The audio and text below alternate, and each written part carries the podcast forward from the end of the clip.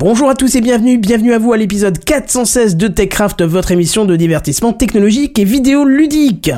Anytype, Microsoft, Facebook, FCC, Minecraft, OneDrive et OnlyFans, on en parle ce soir dans TechCraft. Sound City présente. TechCraft.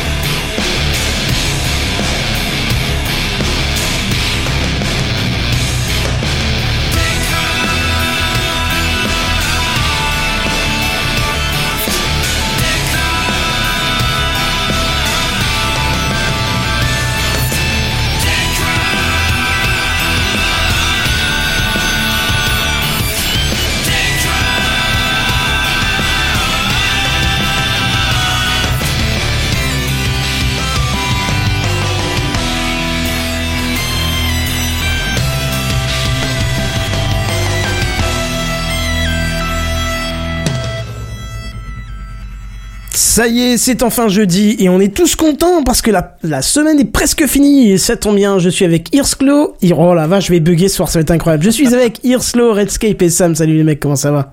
Salut Kenton, et toi comment vas-tu? Ben comme tu vois, je suis dans le stress, j'essaie de nouvelles choses, je fais des trucs techniques, j'ai eu des problèmes de son. Ah mon dieu, vivement que ça se termine. Mais non, tout va bien se Dès qu'il y, a un passer, truc, allez. et dès qu'il y a un truc de nouveau, ça y est, il est, il est tout, il est tout stressé. Hein. Ah bah pour Il ceux qui me voient, pour ceux qui nous suivent en caméra, vous voyez à quel point je suis en train de galérer dans tous les sens pour lancer des trucs que j'ai oubliés, machin, je fais des gestes dans tous les sens. Alors que nous on est tranquille, calés dans nos fauteuils. Euh, C'est ça, la Techcraft. C'est-à-dire que nous, en tant que co-animateurs, si on a juste les pieds sous la table et c'est tout, en fait. Voilà. Ah ouais, alors que moi je te jure que je galère ma race là. enfin bon, voilà. En fait, il va falloir quelqu'un chez toi pour faire l'assistant technique. Ah, on, on dit qu'il y a une sacrée différence de son entre vous et moi. Alors qui est qui est plus fort, qui est quoi? Et en fait, ça fait des semaines que j'ai des soucis de ce type et que je n'arrive pas à trouver la source. Donc euh, n'hésitez pas. Alors vous, je vais vous monter, ça c'est sûr, et c'est moi que je vais descendre. Comme ça, ce serait un peu mieux. Je pense que ça doit être ça. Genre, tu es plus aurait, ça fort. aurait été drôle si le siège, tu sais, descend en même temps, tu vois. Non, ça va. Je- Ouais. s- Surtout que j'ai un problème de ce type avec un siège qui descend, donc on va, on va peut-être. Éviter. voilà, c'est ça. Euh, Vous, Ça peut être drôle. voilà, vous me dites hein, dans le dans le live, hein, c'est pas comme si euh, Oh, hein. c'était le premier tech rack Oui. qu'on faisait et qu'on était rodé, mais voilà. Et c'est bien parce qu'en plus il me parle dessus comme si je parlais pas, donc ça c'est c'est génial. Ouais. Peut-être qu'il m'entend plus en fait, je sais pas. J'ai peut-être tellement baissé que. On est, on est bien plus faible que toi. Encore? Moi, je peux difficilement tester en live sans. Oui, c'est vrai, c'est vrai. Bah écoute, je, je vais ajuster au fur et à mesure. Faites-moi des signes, j'en sais rien, mais mais. C'est euh, Ursula qui a la technique ce soir. C'est notre ingé qui fait la balance. Ouais, c'est ça. On va dire ça. Ouais, non, non, mais j'ai j'ai quelques, quelques, je sais pas pourquoi, du jour au lendemain, j'ai une différence de son qui est apparue. Ça m'arrivait des, des fois sur Windows et, et je pestais, ah, saloperie de mise à jour Windows, nanana, vivement que je passe sur Mac. Je passais sur Mac, j'ai le même problème.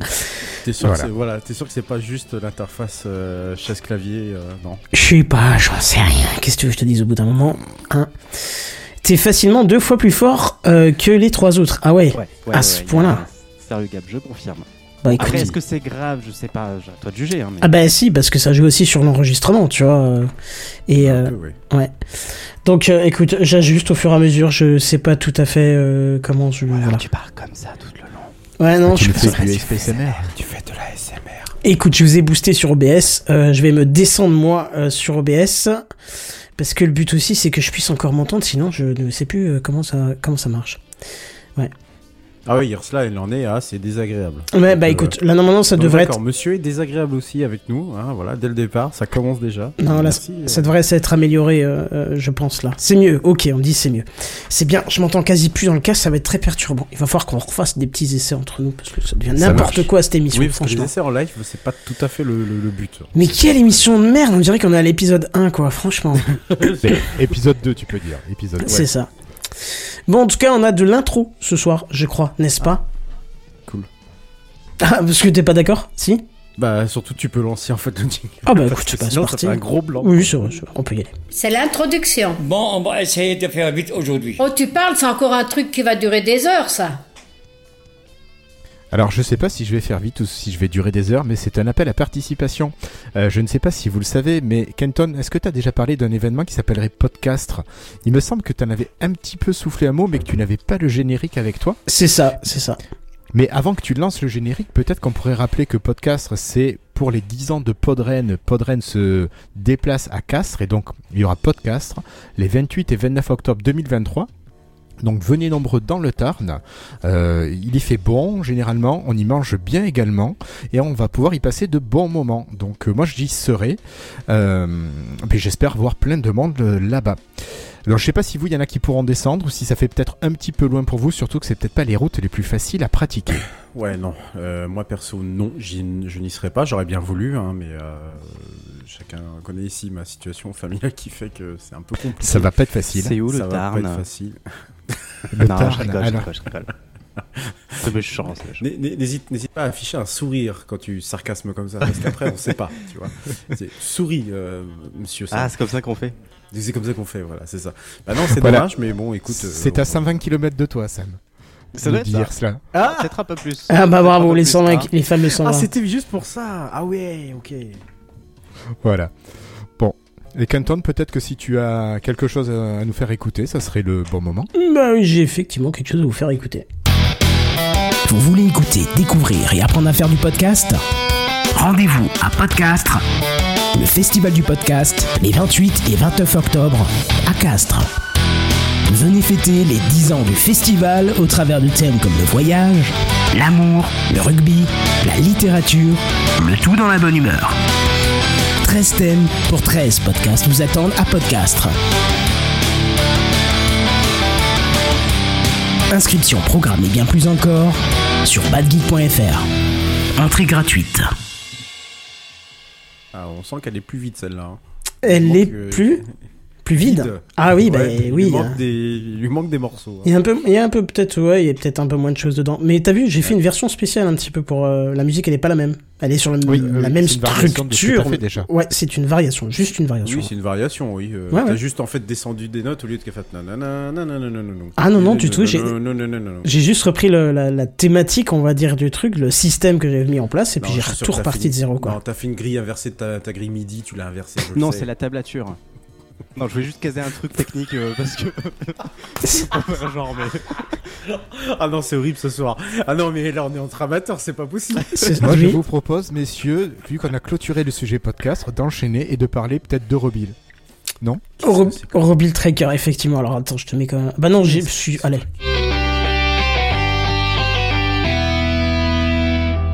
Ouais, je suis un peu perturbé parce que j'essaie d'ajuster la technique au fur et à mesure, mais normalement ça, ça devrait être bon. On est des amateurs, je te jure. 416 hein, l'épisode, hein, c'est pas euh, 416 et j'ai des problèmes de son, quoi. C'est. Est-ce que ce serait pas un sponsor? Euh, non, pas du tout. Alors, Ah.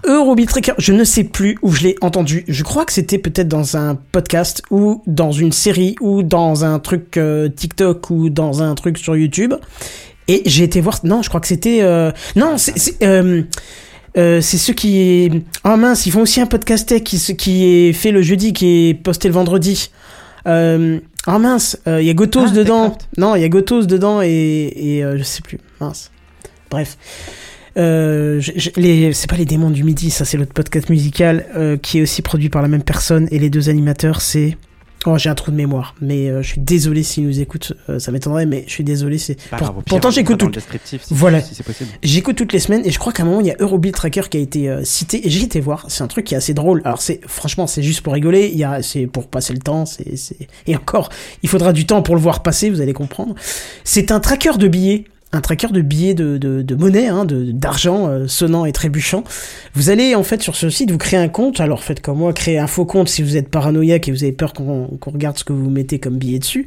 Et en fait, vous avez un truc, vous allez pouvoir mettre le numéro de série du billet et le code fabricant et euh, ça va vous créer un espèce de, truc qui s'appelle un hit. Et en fait, euh, vous allez rentrer tous les billets que vous avez dans votre poche dedans, numéro de série, machin, et vous allez enregistrer l'endroit où vous êtes, donc pas obligé de mettre votre adresse, mais vous mettez votre ville, par exemple. Et puis c'est tout. Voilà. Allez, à plus, bye bye. Et quel est l'intérêt de ça, Kenton Non, pardon. Voilà, merci. Mais surtout ce n'est précis que en fonction de l'utilisation de ce service, et je comprends bien du coup. Oui, alors c'est c'est ça. Et en fait, le but, c'est que euh, plein de gens fassent la même chose. C'est pour ça que je vous en parle, parce que l'intérêt, c'est que d'autres gens fassent la même chose. Et il y a déjà des milliers et des milliers d'utilisateurs, puisque le service a plus de 20, 20 ans. J'ai jamais entendu parler, mais il a plus de 20 ans. Ça fait plus de 20 ans que le site est en place. Et vous allez voir que même le, le, le design du site a 20 ans. Hein, clairement. le, le, le web 2.0 c'était pas pour eux mais le principe reste simple donc pourquoi pourquoi changer Euh, je trouve ça très très bien. Le principe c'est que quelqu'un d'autre un jour utilise votre billet et rentre sur le site. Et là vous allez voir euh, le trajet qu'a fait votre billet et alors Ah, voilà. Alors quand vous êtes au deuxième, bon, ok, super, il est passé de Paris à, euh, je sais pas moi, à Metz par exemple. Waouh, bah, super, hein, c'est trop drôle. Mais quand tu commences à, à regarder un peu, parce que tu peux euh, en chercher un peu sur le site, parce qu'il est pas très bien, euh, il est pas très ergonomique, mais quand tu cherches un peu, tu vas pouvoir tracer des billets en fait qui ont, qui ont fait euh, 700, 900 km, 2000 km, puis tu commences à avoir des tracés. Euh, c'est assez drôle. Je vous l'ai dit, ça ne sert strictement à rien. Ah oui, voilà. Oui, oui, ça ne sert. encore. Non, non, mais ne cherche pas, ça. me- je vous l'ai dit, ça, c'est pour ça que j'en parle. en vrai comme principe. Je- C'est pour ça que j'en parle dans l'intro. Dans l'intro, ça ne sert strictement à rien. C'est que du divertissement. Euh, je trouve ça plutôt drôle en fait. Euh, tu prends 5 minutes, tu rentres tes billets, tu regardes euh, une fois tous les euh, 3-4 jours pour voir si ces billets ont voyagé et où est-ce qu'ils sont allés en fait, tu vois. Et au-delà de ça, ce qui est intéressant, c'est de voir que dans ta poche, j'ai rentré 1, 2, 3, 4, 5 billets. Euh, je me suis rendu compte que j'avais des billets de toute l'Europe en fait, de la poche, enfin de toute l'Europe, on se comprend, j'en ai rentré que 5. Mais j'avais un allemand, j'avais un espagnol et je sais plus quel autre pays. Euh, euh, est grande ta poche. euh, ouais, ouais, sacrément grand. Moi, je retiens qu'il est riche potentiellement, mais Oui, non, mais oui, il se fait de la moula. euh, Ah, super. Après, ça dépend. C'est des billets de, voilà, il y avait des, il y avait, il y avait des billets de 5, des billets de 20 et des billets de 50. Mais, mais en fait, tu vois quand même que l'argent, ça circule pas mal en Europe parce que il te dit où est-ce qu'il a été fabriqué, le billet, ça c'est intéressant. Enfin, quel pays l'a fabriqué, et puis t'as deux, trois petites infos qui sont sympas dessus. Donc, euh, voilà. C'est, c'est, c'est- ça ne sert strictement à rien. C'est que du, du, du, du divertissement. On est d'accord, hein, on Ah, s'entend l'as bien. hein. bien vendu. ouais. Mmh. Ouais. Voilà, c'était tout. C'était pour, euh, Merci, Kenton. je vous en prie, j'ai envie d'en parler cette semaine. J'aime bien les discussions entre amateurs. Bah oui, c'est ça, écoute. hein.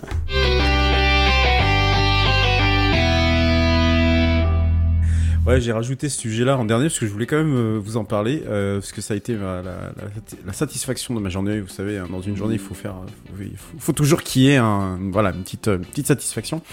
Et euh, en fait, il y a une semaine de ça, euh, je demande à ma boîte, ouais, c'est possible, j'ai cassé mon écran, c'est possible, nanana. ouais, faut que je recommande, machin, nanana, nanana. Puis ma boîte, elle est pas tout à fait à côté puisque moi, je suis en télétravail. Et puis le gars me dit ouais enfin moi j'ai un j'ai un écran incurvé franchement c'est génial c'est super ça fait quand même des années que je me dis que ouais j'aimerais bien avoir mon écran à moi déjà parce que à chaque fois je récupère des écrans mais c'est jamais moi qui, me le suis euh, payé ou autre. Et donc je me suis dit bah tiens pourquoi pas voir les prix? Bon bah alors les prix il y en a un peu pour tout et n'importe quoi hein.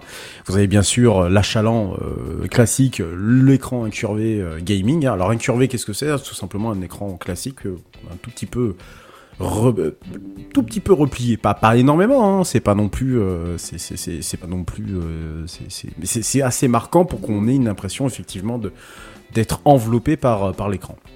Et donc je finis par faire mon choix, euh, euh, un LG, euh, un de 34 pouces parce que je me disais que bon, en dessous de 30 ça servait pas à grand chose. L'idée en fait c'était de remplacer carrément mes deux mes deux écrans actuels qui sont de résolution classique 1920 par 1080, c'est de la HD, mais bon, peut-être que vous travaillez tous ici autour de, cette table virtuelle avec deux écrans devant vous. Euh, ça peut être 3 donc pour euh, Canton, ça peut être 2 pour euh, Irslo et toi Sam, un seul? Bah, euh, ouais. Ça peut être chiant. Ça peut être vraiment très chiant parce que euh, vous avez deux écrans, faut les passer, c'est un peu l'enfer. Et puis je trouvais que ça démultiplie quand même pas mal les, les, le- le- les, les- les rotations au niveau du coup. Donc je me suis dit bah tiens pourquoi pas tester, on verra bien ce que ça peut donner. Donc je l'ai reçu ce matin. Après avoir relancé le service client d'un, de- sur le site très obscur euh, sur lequel je l'ai euh, commandé, hein, donc je ne vous recommande pas euh, de commander sur, mais c'est là où je l'ai trouvé le moins cher.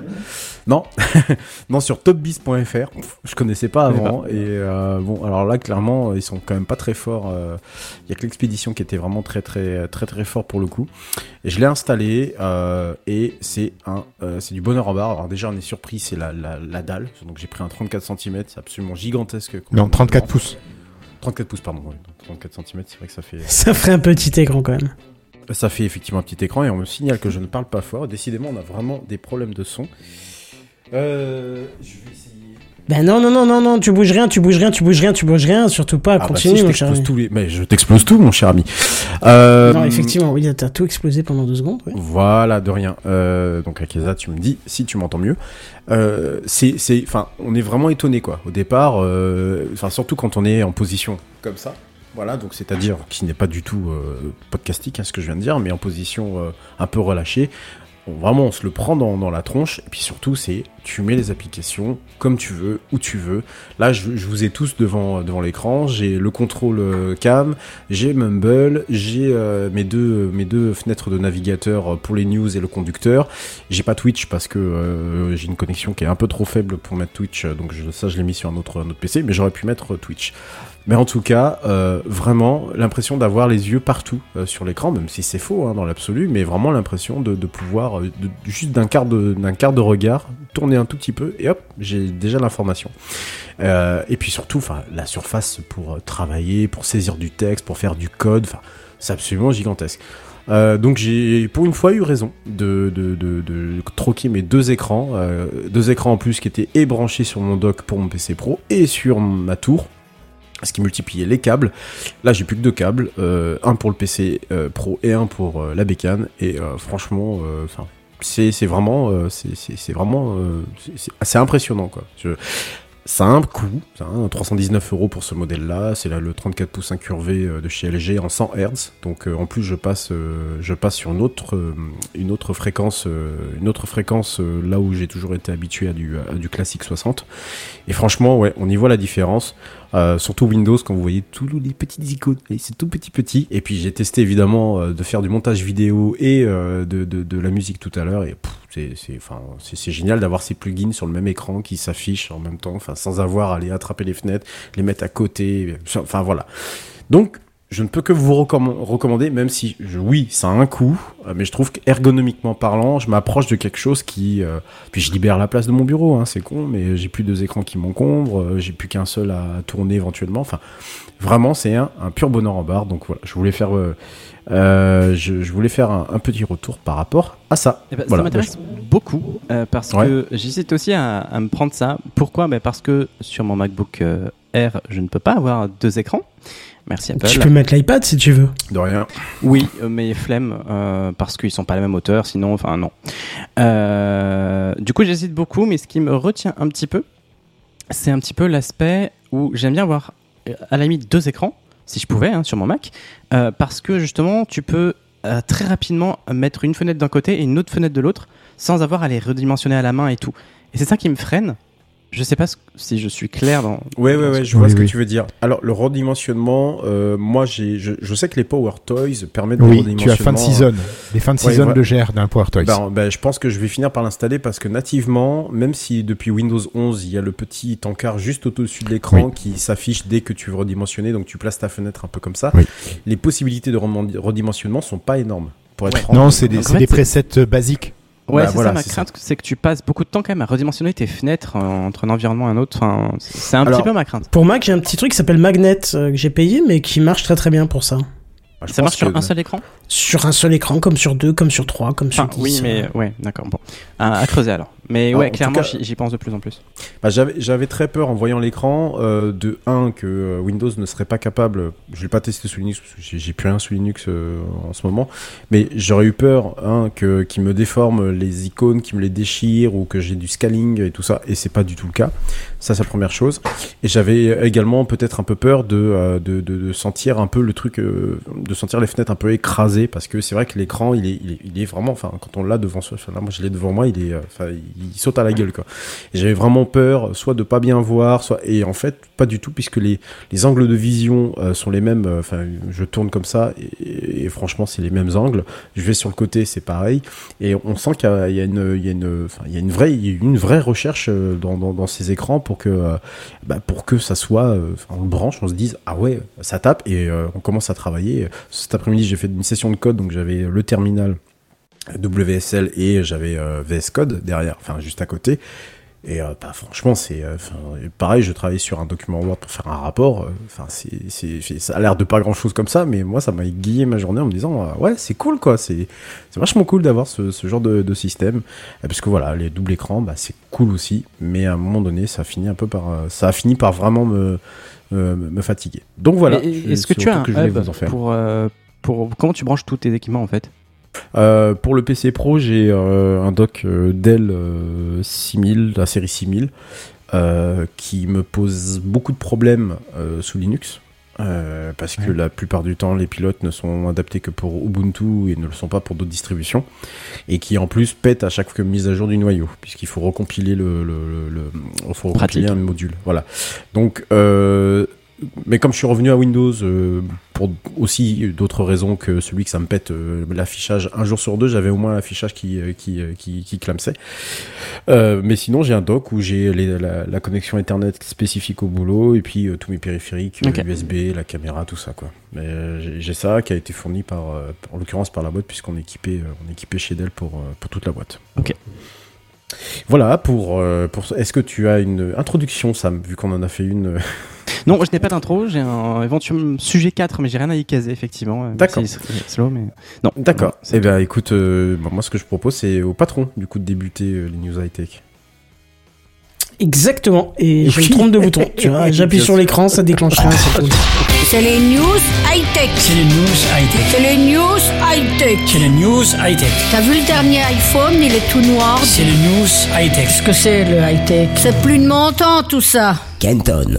Non, parce qu'en fait, je get, euh, je get get euh, les niveaux en fait pour être euh, pour être parfaitement euh, comme il faut. Donc j'espère que euh, si ça, j'espère que ça peut plus équilibrer cette fois-ci au niveau du son. Normalement, on est tous les tous les quatre à peu près entre moins 30 et moins 15 selon si on parle fort ou pas. Donc ça devrait le faire. Ça marche. Facebook va devenir payant. Ah, cette Ah, c'est pas la première phrase. fois que tu le dis, je crois. Ouais, vous l'avez souvent entendu, euh, souvent lu, mais à chaque fois Facebook communiquait pour dire que Facebook était gratuit et le resterait à jamais. Mais toutes les choses ont une fin, j'ai pas dit hein, toutes les bonnes choses parce qu'on parle de Facebook, mais toutes les choses ont une fin, comme la disparition du Don't Be Evil de Google, certaines choses que l'on pensait immuables finissent par muer finalement. Et ça y est, ça se concrétise vraiment pour Facebook euh, et Instagram qui devraient d'ici peu proposer un abonnement mensuel payant afin d'accéder au réseau sans être inondé pour la, par la publicité. Alors ça se tient, hein, me diriez-vous, parce que on le sait, euh, tout ce qui est gratuit, c'est payé par la publicité ou par l'utilisation de nos données personnelles. Mais avec les lois qui sortent en Europe en ce moment, pour protéger les utilisateurs, ça devient toujours plus compliqué pour ces gros groupes de tirer profit de notre jus.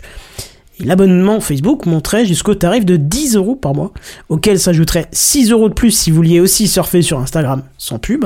Le tout majorerait de 30%, parce que bah, votre abonnement serait effectué à partir d'un smartphone afin de, de, de répercuter les 30% d'Apple et de Google. Hein. euh. Hmm. C'est ce qui nous fait un petit total de 20 euros par mois. Euh, tout ça pour voir votre oncle raciste poster une photo de Marine avec le slogan Marine de Ville 27 ou voir votre influenceuse beauté vous faire un placement de produit de rajeunissement magique euh, en produit à vendre sur sa story Instagram, évidemment. Arf, j'ai envie de vous dire, oui, Kenton, j'ai- envie de te répondre à ce que tu m'as dit ce midi. Moi aussi, je t'aime. Voilà. Parce que c'était quand même beau ce que tu viens de dire. Oui, j'ai plus le lien avec euh, ce midi. Ah oui, par rapport au parleur. Oui, d'accord, voilà.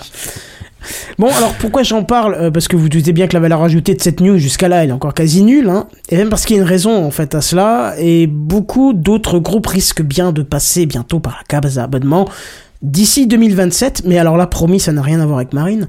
Non, tout ça c'est dû au DMA, le Digital Market Act, cette nouvelle ré- réglementation européenne qui entrera en vigueur le 6 mars 2024 et qui entre autres va demander le consentement à l'utilisateur de, proposer des publicités ciblées. Alors oui, oui, oui, oui, vous entends déjà me dire que c'est déjà le cas. Alors oui, et d'ailleurs c'est bien un calvaire parce que chaque site que tu ouvres, tu es obligé de répondre à cette question, bien souvent en ouvrant un menu en plus, en, décochant 50 cases si tu veux pas être ciblé. Non, là, il y a une petite subtilité qui pousse Meta à se bouger, c'est que le DMA interdit le blocage du site ou du service si vous n'acceptez pas la publicité ciblée. Donc en gros, vous avez bien compris que tous les, les, les fameux sites là qui indiquent le refuser la publicité et payer, ce sera illégal. Trois choix seront Et il y en possibles. a beaucoup, et il Oui. y en a beaucoup Oui, à faire et ça. il y en a- De plus en plus, et ça devient un calvaire. Trois choix seront possibles. Continuer avec la publicité ciblée, continuer sans la publicité ciblée, continuer avec un abonnement et supprimer toute la publicité. Et quelle joie de voir cette obligation arriver. Alors, petit point négatif tout de même, ne comptez pas voir ce paywall disparaître le 6 mars 2024 parce que les plateformes numériques auront jusqu'au 1er janvier 2027 pour se conformer à cette nouvelle obligation. Donc en gros, pensez bien que jusqu'au 31 décembre 2026, ce paywall il restera présent sur tous les sites où il est déjà présent, hein. voire même il risque de pousser encore. hein. Alors juste un petit ajout personnel, hein, la, news elle est terminée, euh, mais un petit ajout personnel par contre et vous me direz ce que vous en pensez. Pour ma, pour ma part, hein, moi je trouve que c'est un calvaire de devoir répondre à cette question des cookies à chaque ouverture de site, surtout que j'ai pu constater par le biais de tests, hein, je dis pas ça comme ça, mais qu'il y a une bonne fils de puterie de la part des sites, euh, c'est que si vous ne voulez pas être traqué, donc vous mettez non, refusé, tout ça, on vous redemandera à chaque ouverture du site ou quasiment, peut-être toutes les 24 heures. Alors que si vous acceptez de vous faire traquer, là vous êtes tranquille, on vous le redemandera plus pendant une longue période. Euh, je- si tu utilises un bon, track, un bon euh, bloqueur de pub, euh, je n'ai plus ces prompts anti-cookies. Hein, Ouais, mais ça veut dire qu'ils les acceptent pour toi. Non. Ah non. bah, non, pour non, je dis un bon euh, bloqueur et non, il te vire toutes les conneries. A priori, pour l'instant, il n'y en a aucun qui est capable de, de faire correctement le travail. Bah, si, si, si, sur si, Mac, si, par t'as, t'as, t'as, Attends. t'as, t'as, comment ça s'appelle, euh, I don't, euh, I don't care about cookies, je crois. Ouais, mais ça veut dire qu'ils les acceptent euh, automatiquement. Non, enfin, bon, justement, ça a creusé. Mais Non, justement, et euh, pour justement par rapport à ça, euh, Vivaldi que j'utilise euh, pour le pro et pour le perso, lui nativement, il a un bloqueur de cookies qui dé- qui, lui dit non, je refuse d'être, enfin, je, je ne veux pas être euh, être traqué. bon, bah, je vais creuser dans l'histoire. Tu, ouais, ouais, ouais. Mais en tout cas, ce que, ce que je verrais bien, moi, dans l'idéal, c'est un espèce de bouton intégré au navigateur, tu sais, peut-être dans la barre de titre ou un truc comme ça, qui définit notre volonté par défaut, tu vois, accepter, refuser ou euh, euh, que ce soit non, que ce soit oui, obligatoirement C'est de plus le euh. cas en fait, hein. c'est juste un bloqueur intégré, mais je crois que Safari fait un truc dans le genre hein, finalement. Tu peux euh, ne pas accepter le, le blocage, le pistage, alors après à voir ce qu'ils intègrent dedans, mais Oui, surtout que c'est- la bonne- une API ou autre, effectivement. C'est la bonne volonté du site, hein. c'est juste tu signales au site que tu veux pas être traqué. Mais bon, en tout cas, moi je verrais bien ce petit bouton euh, qui serait euh, obligatoirement là et puis qui respecterait sans nous redemander quoi que ce soit à chaque ouverture de site. Mais je voudrais quand même que le bouton soit accessible, visible et donc qui permette de nous basculer euh, sur l'autre choix par défaut, histoire qu'on puisse tout de même avoir le choix euh, site par site. Parce que le but c'est quand même de faire disparaître cette question inutile chronophage qui en plus s'est chargée d'une nouvelle option, je sais pas si vous avez vu, qui s'appelle option légitime, mais qui regroupe un tas de trucs non légitimes au final. Ils ont trouvé la parade, ils mettent tout là-dedans quoi. Bah oui. Oui, oui, Ils trouveront toujours la parade, hein, tu sais, quand, Ouais. les- les- quand, quand on a demandé les cookies, euh, quand, quand ils ont eu l'obligation de devoir demander des cookies comme ça, tu te doutes bien qu'ils ont trouvé tout ce qu'ils tout ce qu'ils pouvaient pour justement contourner, le, contourner la chose. Après, on leur a dit, bah maintenant, il faut mettre un truc euh, qui dit continuer sans accepter ou refuser, machin. Donc, ils ont encore retrouvé un autre truc, et maintenant, parce que c'est illégal, ils vont encore retrouver autre chose. Ils ont, c'est ils ont bien, toujours un coup d'avance. Bon là, de toute façon, jusqu'en affreux. 2027, il n'y aura pas de, de, de choses Ça va pas changer, ouais. Non, non, non. Voilà pour moi. Et euh, ben, euh, bonne boisson, mon cher ami euh, Ah, Redscape. pardon, désolé. Hein, bah, quand tu le fais devant le micro, tout le monde l'entend, donc on te souhaite euh, un, un bon coup de flotte.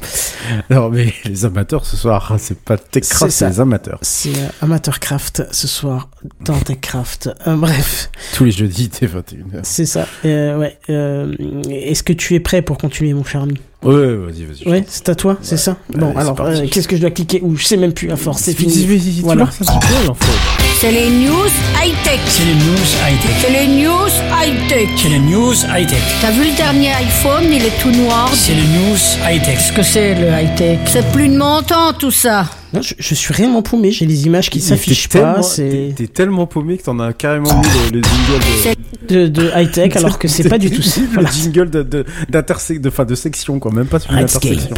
Mais oui, mais parce qu'en fait, j'ai pas, j'ai pas, Mais les- si, si, t'arrives. j'ai pas la bonne image qui charge, j'en ai marre. Se c'est de la merde cette émission ce soir, c'est incroyable.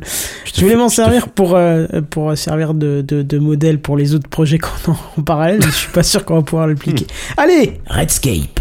Voilà, merci. Euh, alors bon, je sais pas si vous avez vu d'ailleurs, euh, ce soir, il y, a, y a eu la présentation de quelques nouveaux produits de, chez Google.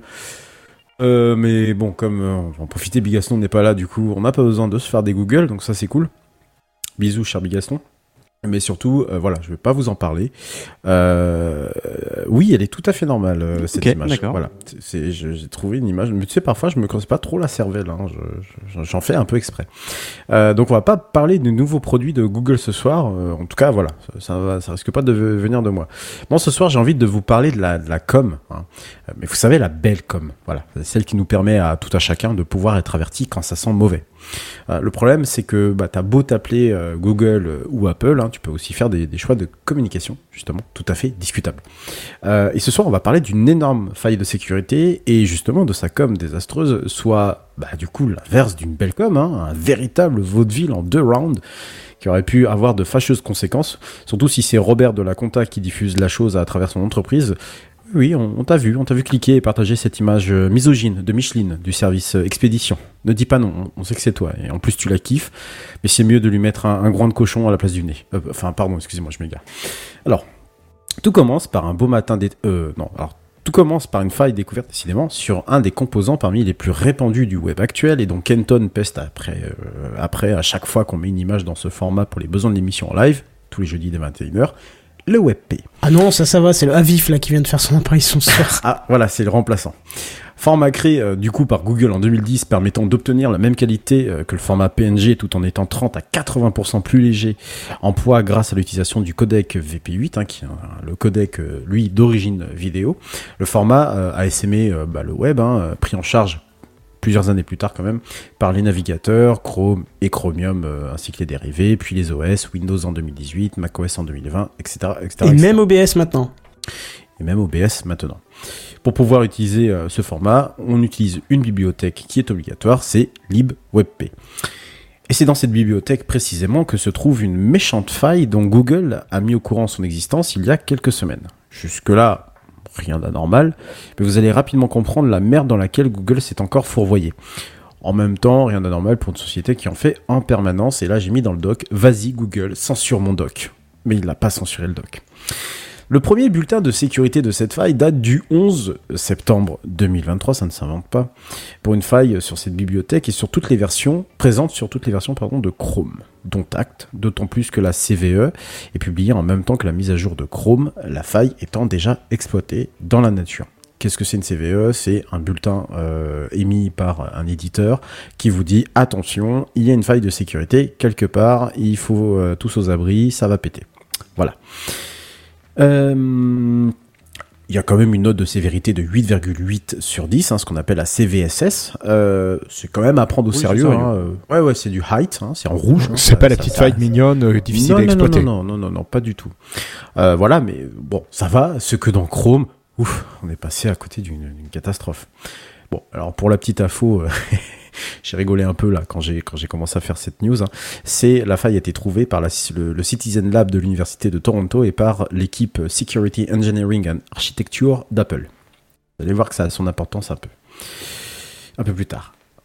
Ça va devenir rigolo pas, deux semaines plus tard, le géant de Mountain View se fend d'une nouvelle CVE, toujours avec WebP, mais avec un peu plus de détails. Vraiment beaucoup plus de détails. Mais le genre de détails que je n'irai pas euh, dans Techcraft, hein, c'est franchement technique et pas hyper intéressant pour tous nos auditeurs. Mais la traduction, globalement, hein, c'est tu cliques sur une image, image spécialement codée pour déclencher une exécution de code arbitraire sans que l'utilisateur l'utilisateur n'y voit quoi que ce soit d'autre que son image et sans même son approbation. Verdict de la sévérité après 10 sur 10. Bam Donc Alors- le maximum, le plus grave possible. Exactement. Alors, heureusement, en deux semaines, pas mal d'OS et d'apps ont été mises à jour. Mais le problème, c'est qu'il n'y a eu aucune mention de cette bibliothèque avant le second bulletin d'alerte, deux semaines euh, plus tard. hein. Euh, parce qu'on savait que c'était dans Chrome que ça se passait, hein. c'était le premier bulletin, que dans Chrome, hein, d'accord? Alors, certains ont été extrêmement réactifs, puisque Mozilla avait patché Firefox et Thunderbird dès le 12 septembre. Rappelez-vous que le bulletin date du 11, soit le lendemain de la publication de cette première CVE. Mais ce qui est encore plus grave, c'est qu'on soupçonne Google, mais rappelez-vous, Apple également, d'avoir eu connaissance des informations bien avant la diffusion du second bulletin portant la note maximale. D'ailleurs, on soupçonne même Apple de le savoir bien avant, le 8 septembre exactement, qui diffusait ce jour-là, bien non, des mises à jour de sécurité. D'accord? Et puis il y a même de fortes chances que ce soit la, vulnérabilité qui nous intéresse découverte dans, dans WebP. Est-ce que vous pensez qu'il y a un problème? Moi personnellement oui. Et je vais vous expliquer pourquoi. On va refaire le cours de l'histoire. Un jour avant, le 8 septembre, vous allez voir, hein, c'est- très drôle, hein, c'est vraiment à votre ville. Le 7 septembre, le fameux Citizen Labs de l'Université de Toronto publie un billet de blog sur la découverte d'une faille Zero Day dans iOS. Faille qui serait d'ailleurs dans une chaîne d'exploitation utilisée par Pegasus, le célèbre logiciel espion israélien. Sais pas si vous le dire ça, israélien, mais bon, on sait qu'il est israélien. Apple lui emboîte le pas, rappelant au passage son exploitation possible via une simple image envoyée dans eMessage. Bon, on un peu le truc euh, venir, un peu, un peu, un peu dégueulasse, voilà. Euh, mais une fois que tout ça a, été fait, chacun est parti de son côté.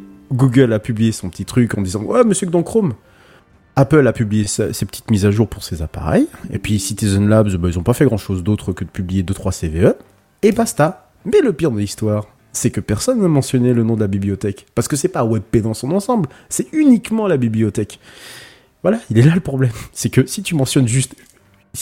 Juste si dans tes bulletins de sécurité, t'es es précis, tu dis c'est la bibliothèque libre WebP, bon bah voilà, ok, pas de souci. Mais si là tu le mentionnes même pas, mais que tu le mentionnes dans une nouvelle CVE deux semaines plus tard en disant ouais bah ouais, tous aux abris, attention, ça va péter, là ça va vraiment péter, bah en deux semaines, euh, déjà c'est une faille zero day, et en plus de ça, la faille elle a le temps d'être exploitée euh, as fuck pendant deux semaines. Voilà. Donc, effectivement, c'est un énorme euh, problème puisqu'il y a eu quand même 3-4 CVE hein, pour cette même faille. hein, voilà.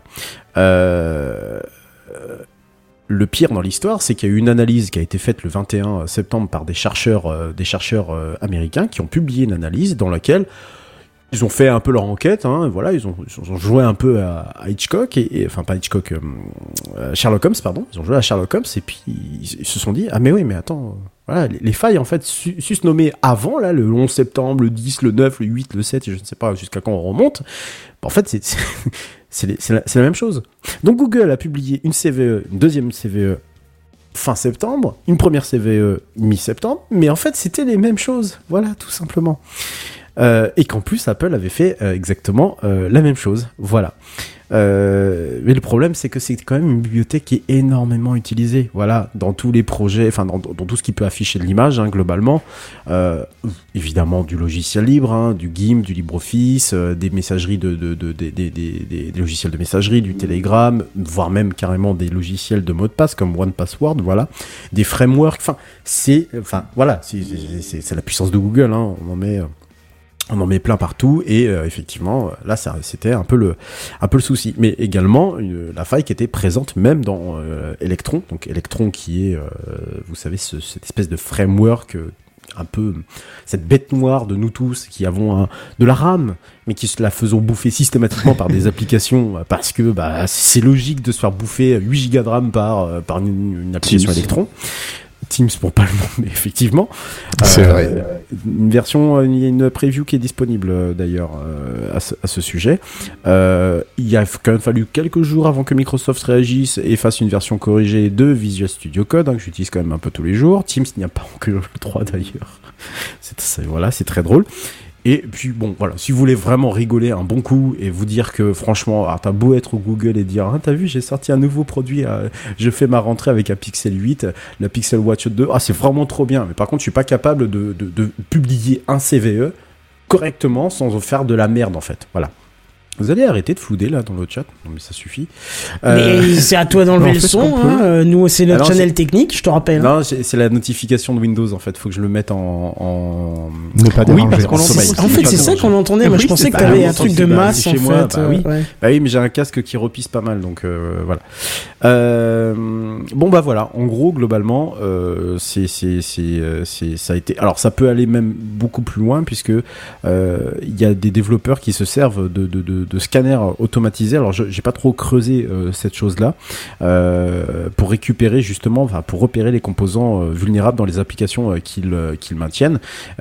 Et a priori, ils avaient ils l'information aussi. Et aucun des trois, que ce soit Citizen Lab comme Apple comme Google, ne mentionne clairement pas du tout en fait cette bibliothèque parce qu'il n'y avait pas de enfin il y avait il n'y avait pas d'éléments pour pouvoir détecter correctement en fait le, problème dans les projets qui utilisaient libWebP. Donc voilà ce que ça donne, une conséquence désastreuse d'une communication, ça peut conduire au, mal, hein, surtout que là vraiment la faille est exploitable euh, très très très très très facilement euh, et que bah, on, se- on- on laisse jamais ce genre de choses euh, dans la nature. Voilà. Donc j'espère que mon petit théâtre de vaudeville vous a plu. Moi ça m'a beaucoup plu d'écrire cette petite news et je vais passer la parole si vous n'avez pas de questions à Irslo directement au dossier de la semaine. C'est c'est léger hein, cette semaine les news. Hein. C'est pas fini. Dossier de la semaine. Bon c'est pas fini. Ok. Allez dossier de la semaine. Tu as entendu le dernier truc là? Tu as vu l'iPad moi, qui est sorti la dernière fois? C'est le dossier de la semaine. C'est le dossier de la semaine. C'est le dossier de la semaine. C'est le dossier de la semaine, mes amis. Ah, ça c'est moderne. Ça, c'est moderne. Irslo. Et t'as vu, j'ai rien dit, j'ai attendu le bon moment. Bon, alors pour ce dossier de la semaine, c'est un petit retour sur euh, sur les applications de notes que l'on peut utiliser parce que Kenton, tu nous as présenté Memos il y a quelques mois et je Tu pense l'utilises encore que ah ben bien sûr, je l'utilise quasiment tous les jours. Ah d'accord. Ah ouais. Comme tu as, comme tu en as parlé déjà, effectivement, c'est de la note rapide. C'est vraiment la petite note. Moi, je mets quelques hashtags, deux trois hashtags, un lien, euh, une phrase, et souvent ça s'arrête là. C'est vraiment, tu vois, par exemple, les, sujets euh, pour euh, TechCraft les sujets pour e-teachers, euh, je vais me mettre une note et je vais chercher là-dessus. Je trouve ça tellement plus pratique. Euh, donc ça, pour cette utilisation de notes courtes, effectivement, Memos est assez génial, je trouve. Ah, je Et t'avoue, après- j'y arrive, arrive pas du tout. Hein. Je- je- pas je- Non, non, non. J'avais fait pas mal euh, en juillet et en août quand euh, Ouais. j'avais décidé de le tester. Ouais. Je l'ai migré sur le petit VPS en, en Finlande que je me suis pris il y a quelques quelques semaines ça. Oui, t'en as parlé la dernière fois, ouais. C'est ça. Et je me rends compte en fait que je n'y pense pas. Je pense pas à l'ouvrir. Je pense pas non plus à. à- Enfin, je- j'y pense pas. Du coup, euh, en fait, tout atterrit. Je me rends compte que tout atterrit dans mon logiciel de notes classique. Ah, Voilà. J'utilise aussi euh, tous les jours, mais le seul truc que je regrette, c'est la disparition de l'API euh, classique. J'ai toujours pas résolu mon problème parce que j'avais des raccourcis en fait. C'était encore Ah, plus pratique. pas, euh, Non, j'ai pas trouvé de solution. Je suis pas assez bon en header, HTML et toutes ces conneries. Alors, le petit truc, moi, que je fais tout simplement, Redscape, c'est que je lance Memos. Alors, j'ai l'application installée, mais je l'ai aussi à l'ouverture de mon navigateur, ce qui fait que dès que je lance mon navigateur, il Ah. fait partie des cinq onglets qui sont ouverts. Ouais, mais je Et- fais pas ça. Je, je, je, je dois avoir, euh, je dois avoir, allez, sans te mentir, 5 cinq, six clients euh, où je dois ouvrir euh, trois ou quatre onglets aussi pareil comme ça. Je me, je me charge plus comme ça parce que c'est- Ouais, mais- enfin, ça ralentit euh, la machine et c'est chiant quoi. Je préfère les ouvrir euh, les uns après les autres. Mais je comprends après l'utilisation. Ouais. Après, moi, je Je veux te dire, rassure, pour mon hein. utilisation, ça marche. J'ai, euh... ouais, enfin voilà, Memos fait partie des, enfin c'est le premier qui est dans ma liste, c'est le premier onglet qui s'ouvre, c'est Memos, et ce qui fait que pour les petites notes rapides, il est toujours lancé sur le sur le téléphone. J'ai le site web qui est que j'ai installé comme application. Je passe même pas par le client parce que finalement, il y a aucune plus-value, et même je trouve que ça marche un petit peu moins bien. Et par contre, euh, donc je voulais parler d'un autre outil, enfin et peut-être qu'avec Sam on pourra parler un petit peu d'un autre outil, mais juste avant, quand même, moi j'ai mon petit chouchou qui était OneNote. Vous Ah savez, voilà, je vais dire, vous euh, avais je parlé. Microsoft. Ah oui, bien sûr, oui, oui. oui. OneNote, moi, c'est un outil que j'utilise depuis 2015, je pense, où j'ai euh, j'ai eu des multitudes de classeurs OneNote, euh, que ce soit professionnel ou personnel. Enfin, personnel, ce sont les mêmes que je garde. hein. Professionnel, j'en avais un par an, ça marchait sur les années scolaires. Et euh, bon, après, OneNote commence un petit peu au niveau esthétique à, à prendre un coup de vieux. Euh, mais au niveau des Je te fonctionnalités, dis, c'est cette même- esthétique. C'est cette esthétique Word euh, que je, je, je, trouve qu'il a, il a, il a, il a très très très mal vieilli. euh, Alors, c'est, à ce euh, niveau-là, Word quoi. a changé, Word a évolué. Ouais, il a alors que- évolué. Ouais. Oui, oui. Alors ouais, que ouais, OneNote ouais, est resté ouais. dans son jus d'il y a 10 ans et ça commence à faire un Ouais. petit peu vieillot. Alors 10 ans, j'exagère un peu, mais mais voilà. C'est Bref, vrai que Word, t'as t'as pas les de- designs. C'est vrai que Word, t'as, j'ai- j'ai, euh, quand je suis repassé sur Windows, du coup, j'ai- j'ai aussi profité pour passer- repasser sur la suite Office. Euh, merci, euh, cher Irslo d'ailleurs. Avec Et, plaisir. euh, et, et j'avoue, je, je, je m'en suis pas de- pris une demi-molle quand même à utiliser Word, faut peut-être pas déconner, mais franchement, euh, c'est franchement c'est agréable. Par Ouais, rapport à un oui, LibreOffice, euh, euh, je Ah vais oui, vous dire ah un truc euh, tout bête, mais un LibreOffice où euh, lorsque vous voulez changer euh, de couleur euh, juste une, une colonne parce que euh, bah, justement c'était pour traiter des CVE pour un client. Voilà, vous voyez, ça, ça, ça reboucle à ce que, ce que je disais tout à l'heure. Juste euh, insérer une nouvelle ligne au-dessus lui mettre une couleur. Vous voyez pas ce qu'il y a de compliqué. Alors si, c'est compliqué parce que en même temps ça pète tout, le formatage du tableau. Ça perd toutes les couleurs, le format, c'est tout. Voilà, il, repasse en libération sans là, cette espèce de police de merde là, qui est dégueulasse euh, au possible. Et ça te pète toutes les couleurs, t'as plus rien dans ton tableau. La dernière fois que j'ai fait un rapport pour eux, c'était au mois d'août. J'y ai passé littéralement une heure à refoutre mes couleurs avant de me dire c'est la dernière fois. Et là, cet, après-midi, j'on board quelqu'un euh, pour le former au rapport. Et, et là, je fais les couleurs. tout- et ça a marché, quoi.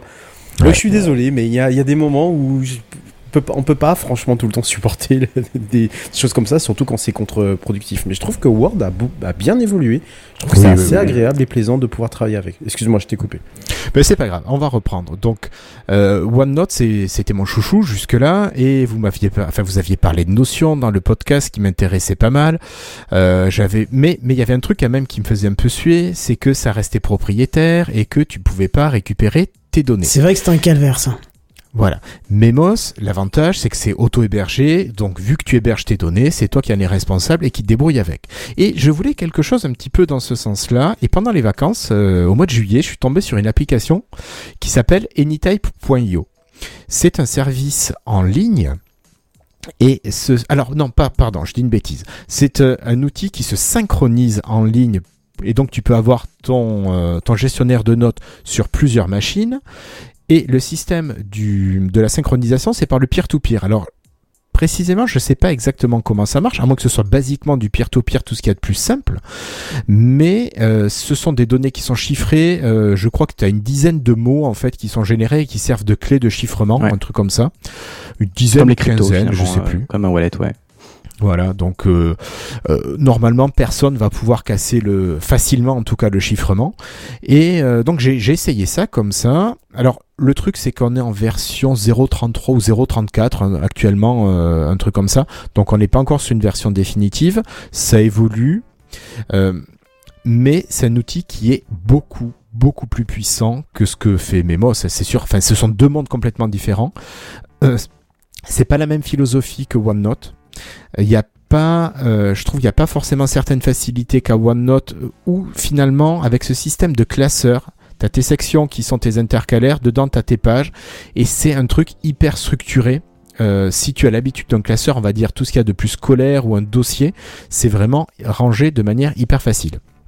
Après, tu as un système de recherche aussi dans OneNote qui est assez génial, je trouve, qui peut chercher à travers plusieurs classeurs en même temps, à travers plusieurs sections ou uniquement dans les zones que tu lui demandes. Euh, et là, je pense que Anytype.io a quand même des petites choses à faire euh, au niveau de l'amélioration. Euh, par contre, Anytype, il y a quand même des choses, et là tu pourras peut-être euh, aller un petit peu plus loin que moi, euh, Sam, là-dessus, c'est qu'il permet de créer des objets euh, qui ont des, des structures différentes. En fait, ça va un peu servir de gabarit. T'es d'accord un petit peu là-dessus Ouais, je pourrais pas trop t'en dire parce que en, en vrai, j'ai fait ma structure euh, il y a peut-être 2-3 mois. On l'a fait ensemble, je crois, en même Ouais, temps. au mois de juillet, ouais. Euh, depuis, j'ouvre très peu Anytype. Euh, J'étais pas non plus un, un hard user de Notion, mais effectivement, j'ai basculé tout ce que j'avais sur Notion, globalement tout. Mais ouais, globalement, c'est pas exactement la même approche. Non. Non, non. Donc, t'as des, euh, tu crées des composants, des sortes de composants euh, que tu peux paramétrer. Donc, tu as des notes, tu peux mettre, euh, bon, après des idées, des documents. Euh, alors, par exemple, tu as des pages de bibliothèque où tu peux mettre des fiches de livres, mais donc tu vas créer un modèle, plusieurs modèles dans tes bibliothèques, par exemple. Et tu vas pouvoir appeler le modèle que tu veux. Euh, moi, j'ai commencé à rentrer des bouquins que j'ai lus pour me garder des traces. Et euh, ben, j'ai pu faire des modèles différents. Et tu vas dire, ben, quand je rajoute une page, ça va être une page de type bibliothèque et je vais prendre tel ou tel modèle. Ouais. Donc ça c'est euh, c'est assez pratique d'avoir ces gabarits en fait que tu vas pouvoir appeler en, en fonction de ce que tu veux. Et il y a un système que je trouve assez génial, c'est le système de liaison entre les différents composants que tu as. Et ça, euh, c'est-à-dire que tu peux partir de ta page d'accueil. Moi, c'est ce que j'ai fait. Sur ma page d'accueil, je me mets un lien vers une des sections, section qui est tout simplement un objet page, je crois que j'ai mis. Et dans ma page, je vais définir soit des sous-pages, soit directement, euh, par exemple, des, pages de bibliothèque. euh, si je suis dans ma bibliothèque de livres. Et euh, là, tu peux appeler tes gabarits et tu as tout un système de clics qui marche de manière automatique. À partir du moment où tu dis ça, c'est un lien vers un nouvel objet, il te crée un lien. Et il y a une vision aussi qui est assez géniale, c'est que tu as un graphe, et le graphe, c'est la vue éclatée avec toutes les relations. Euh, ceux qui ont fait du Access, euh, ben, par exemple, c'est toutes les relations que vous pouvez avoir entre tables, entre les, les champs des différentes tables. Et euh, alors, faut imaginer une constellation. En fait, Un peu comme fait Obsidian en fait. Alors peut-être, je j'ai Ah oui, pas essayé ouais, Obsidian. Oui, dans l'idée, c'est ça. ouais. Voilà. C'est c'est mon Et, euh, logiciel de notes euh, Obsidian et oui, je te confirme qu'effectivement, c'est euh, ça se fait, euh, ça se fait comme ça, ouais. Et donc, euh, ben, je trouve ça quand même vachement sympa. Ça reste mon deuxième choix après OneNote. Je trouve que, alors OneNote, c'est soit parce que je le connais tellement et je connais tellement ses possibilités que c'est hyper rapide pour moi de faire quelque chose dessus. Et puis j'ai une telle quantité de données qui est dessus, euh, voilà. Mais par contre, euh, je vois au niveau professionnel, vu que j'avais pas grand chose sur OneNote, j'ai quasiment tout mis sur AnyType, ce qui me permet d'avoir euh, ici euh, ben, toutes mes données que je peux gérer moi-même. L'avantage d'AnyType, c'est que, alors tes données, tu peux les exporter au format, euh, alors je vais dire une bêtise, je crois qu'il y a du XML, mais je dis peut-être une boulette. Je crois qu'il y a du Markdown. Tu peux les sortir en PDF, tout simplement. Et euh, bon, ce qui, enfin, voilà, tu peux de toute façon tout récupérer. Alors, Markdown, PDF ou AnyBlock. AnyBlock, je ne sais pas ce que c'est. Euh, Peut-être que c'est du XML. propriétaire, hein, Mais ouais, Je ça a l'air. Ça a l'air. Peut-être. Voilà. Et euh, dans les limites de l'outil, tu peux synchroniser entre tes machines jusqu'à 1 giga de données. Sachant euh, que c'est quand même pas mal déjà 1 giga de données. euh, Ah, Oui, parce que globalement, c'est du texte, donc, ouais. C'est ça, c'est ça. Souvent, moi, je mets des petites icônes. Tu peux rajouter des icônes, ce genre de truc. Voilà, ça c'est c'est ce que je mets le plus en image. Bon. Oui, Et donc, excuse-moi, mais pour Oui, bien comprendre, euh, si c'est du peer-to-peer, t'as beau avoir une limitation de 1 giga, c'est 1 giga de, de, de synchronisation, mais pas de, de stockage, puisque tout est stocké en local, logique, logiquement. Oui, voilà. En fait, tu peux synchroniser un, un giga, mais à partir du moment où tu dépasses un giga de synchronisation, tu ne vas l'avoir qu'en local. En fait, c'est ça qui m'a un petit peu euh, fait, enfin, capti- Ouais, voilà, c'est ça. J'aurais voulu en fait qu'il y ait du DIY, enfin du, du self-host en fait, que tu puisses le stocker un serveur en fait sur un serveur et que tu puisses synchroniser client. Au moins, tu avais pas cette limitation, t'avais pas le, tu vois. Ouais, ouais, ben je, je comprends. Peut-être qu'après ça va arriver. Pour l'instant, je te dis, ils sont en version 0.33 Oui, ou 0.34, début, ou ouais. quelque chose oui, comme ils ça. sont toujours en alpha, hein, ouais. Ouais, ouais. Et si la communauté demande qu'il y ait moyen de s'auto-héberger, pourquoi est-ce que tu pourrais pas? Ouais, mais ça, pour moi, c'est, c'est un- ça peut être un, un problème d'y réfléchir en cours de produit, même si tu es en alpha. Pour moi, si tu le réfléchis pas dès le départ, ça sent mauvais de base, en fait. Ouais, à ce stade-là, ça peut encore facilement se modifier. Mais, mais moi, j'aime C'est trop beaucoup. hein, by ce- design en fait. C'est trop by design parce que ça, ça veut dire que c'est des éléments. Euh, T'as bien dit qu'il était open source ton. Oui, il est open source, Ouais, tout à fait. Euh, si, si de base. Je l'ai pas dit, mais tu l'as compris.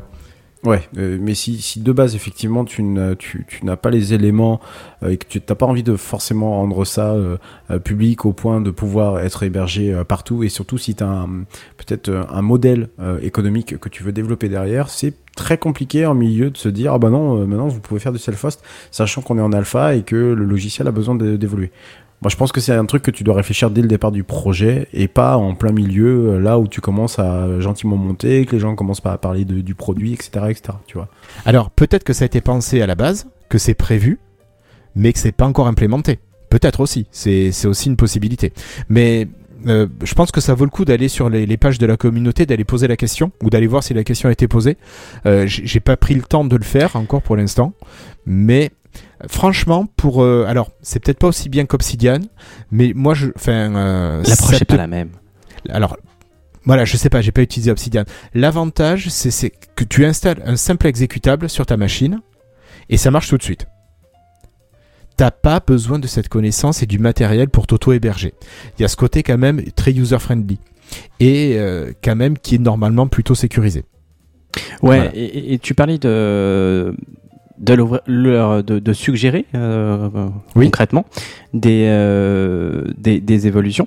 Et de ce que j'avais vu j'avais pris le temps de lire euh, la dernière l'avant-dernière je crois euh, le changelog euh, et clairement c'était exprimé c'était euh, des tickets utilisateurs enfin c'était euh, effectivement des, des suggestions des remontées d'utilisateurs. Donc ils ont l'air très ouverts effectivement aux suggestions. Donc euh, franchement si on est nombreux à pousser le truc il y a moyen qu'ils qu'ils puissent l'implémenter je pense Oui, oui. Et un truc que j'ai pas dit, c'est que normalement, euh, AnyType va pouvoir accepter des extensions ou des plugins, je sais plus comment il appelle, mais donc tu vas pouvoir rajouter des fonctionnalités sur AnyType. ah je savais pas ça c'est excellent Ouais, ouais, ouais.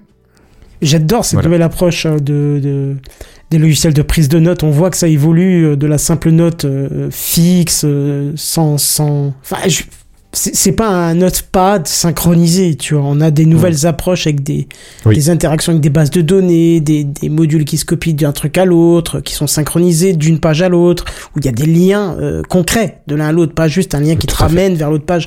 Et ça, c'est vraiment euh, parce que si euh, si vous avez l'occasion, regardez aussi un petit peu du côté du de, de logiciels open source qu'on peut euh, installer soi-même.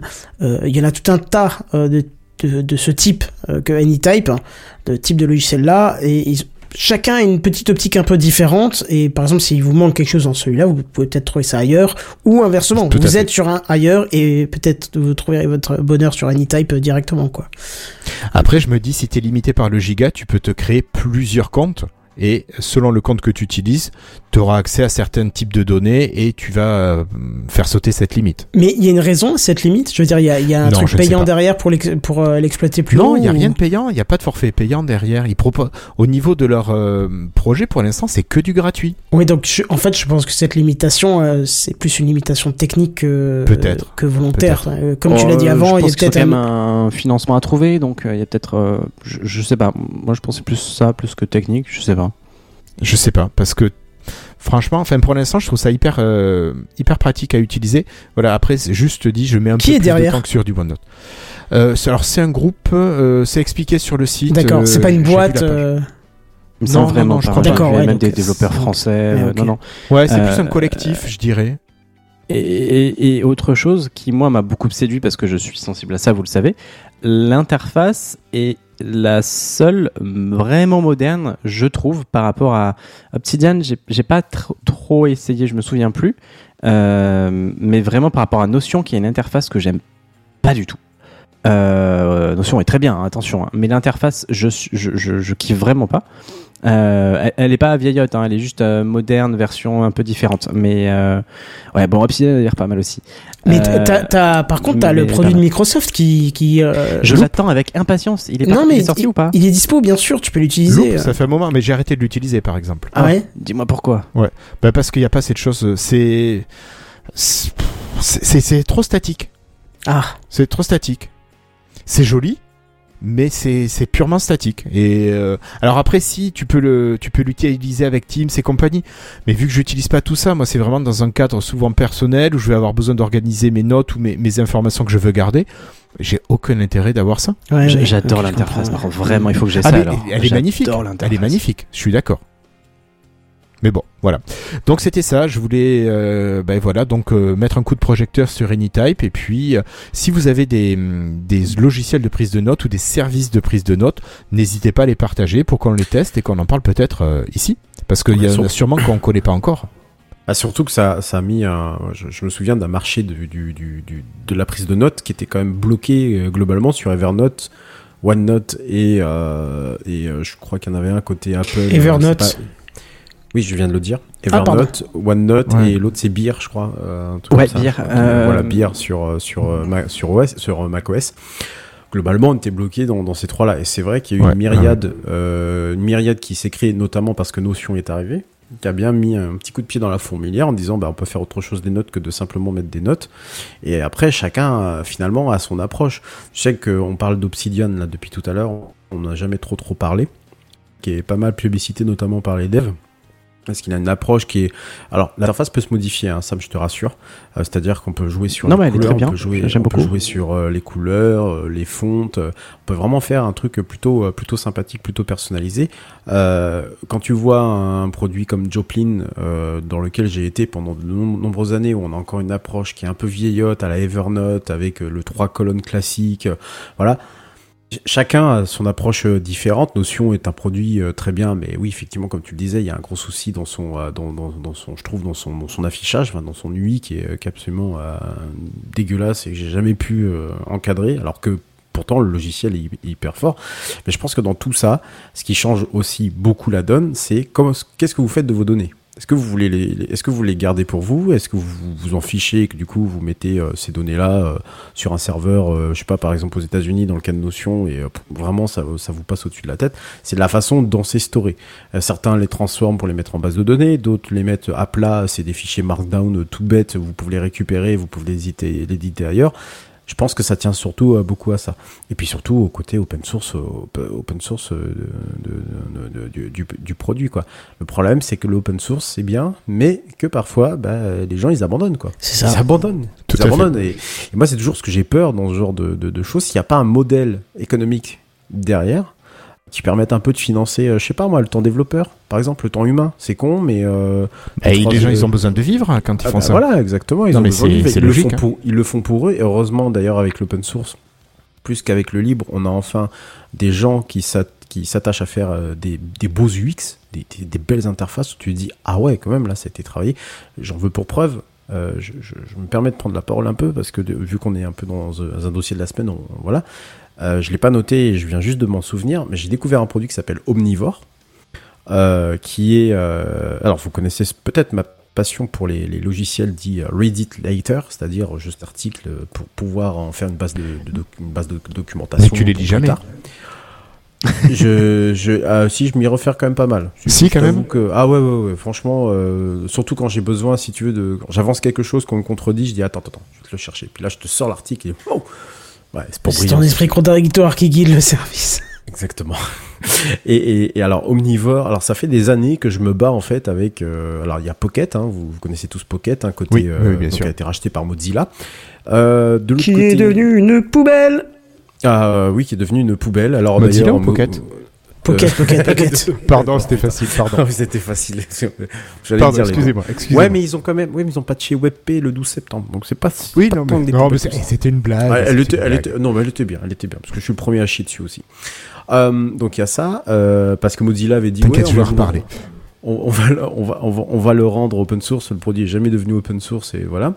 Euh, Il y avait euh, des, euh, des, des produits qui étaient plus. Alors il y a Inst- Instapaper bien sûr que vous connaissez peut-être. Enfin bref, il y en a, il y en a quand même pas mal et un peu pour toutes les plateformes. Jette un œil sur Linkvarden. Ouais, je t'ai dit. Voilà. Oui, je, je, justement, je l'ai juste en face de moi sur un, un super site que tu m'as fait découvrir un jour, Kenton, qui s'appelle euh, Notid. Bah, je voulais le rappeler ce soir, puisque Eh tu ben vois, voilà, bah, donc bah, tu le fais à ma place, c'est très bien. euh, Voilà, on peut aussi le, le rappeler, j'en parlerai juste après. Et donc j'ai découvert euh, au détour d'un- d'une news comme ça, j'ai découvert un logiciel qui s'appelle Omnivore. Et donc mal. oui, il y a un logiciel qui s'appelle Wallabag, qui est français, qui est, qui est, qui est fait par un développeur qui s'appelle Nicolas Leuillet, qui est, qui est même maire de sa, de sa propre commune euh, dans le nord de la France, et que, que, que je salue. Mais malheureusement... Mais il euh, est bien dégueulasse.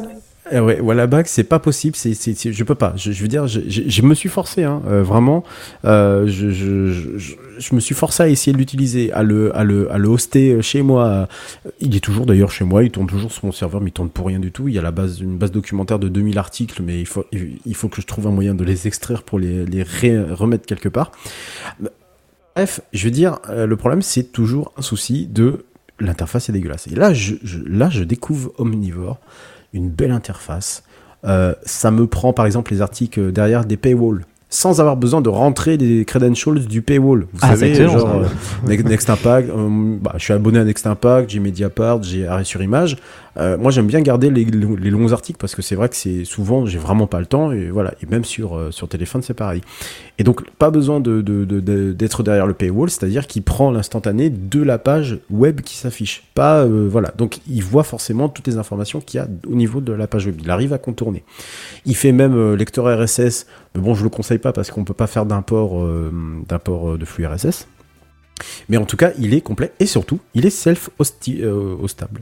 Enfin, il est, il est- vous, vous pouvez le, le- le- vous pouvez l'auto, euh, l'auto, euh, Héberger. l'auto-héberger. Voilà, exactement. Vous pouvez l'auto-héberger avec un Docker Compose tout con que vous lancez en 2-3 secondes. Je l'ai pas encore fait sur mon, mon petit VPS là, mais je pense que ça va bien me, me tenter. Je vous recommande vraiment parce que alors, cerise sur le gâteau, ça a beau être un outil open source. A priori, il y a un modèle de, un modèle de, de- euh, un modèle économique qui a l'air de se dessiner par rapport à ça. Mais euh, il a des il a des extensions de navigateur qui sont super, qui vous permettent de rajouter des labels et tout ça de manière très fluide et très rapide. Et surtout, il a une application iOS. pff, ouais, franchement, à tomber par terre quoi. Le Ça truc vraiment est pas mal, vraiment, vraiment, on a l'impression que c'est du Mais natif. on peut l'installer soi-même. On peut l'installer soi-même, ouais. Tu bah, je- je l'ai trouveras le lien euh, sur noted.lol justement. Et, euh, et, et, et franchement, c'est un vrai bonheur. Omnivore, tu enfin parles. Ouais, omnivore. Je l'ai pas vu, j'ai le fait tout le site euh, ce soir. site c'est omnivore.app. Et, et, et, et fr- ouais.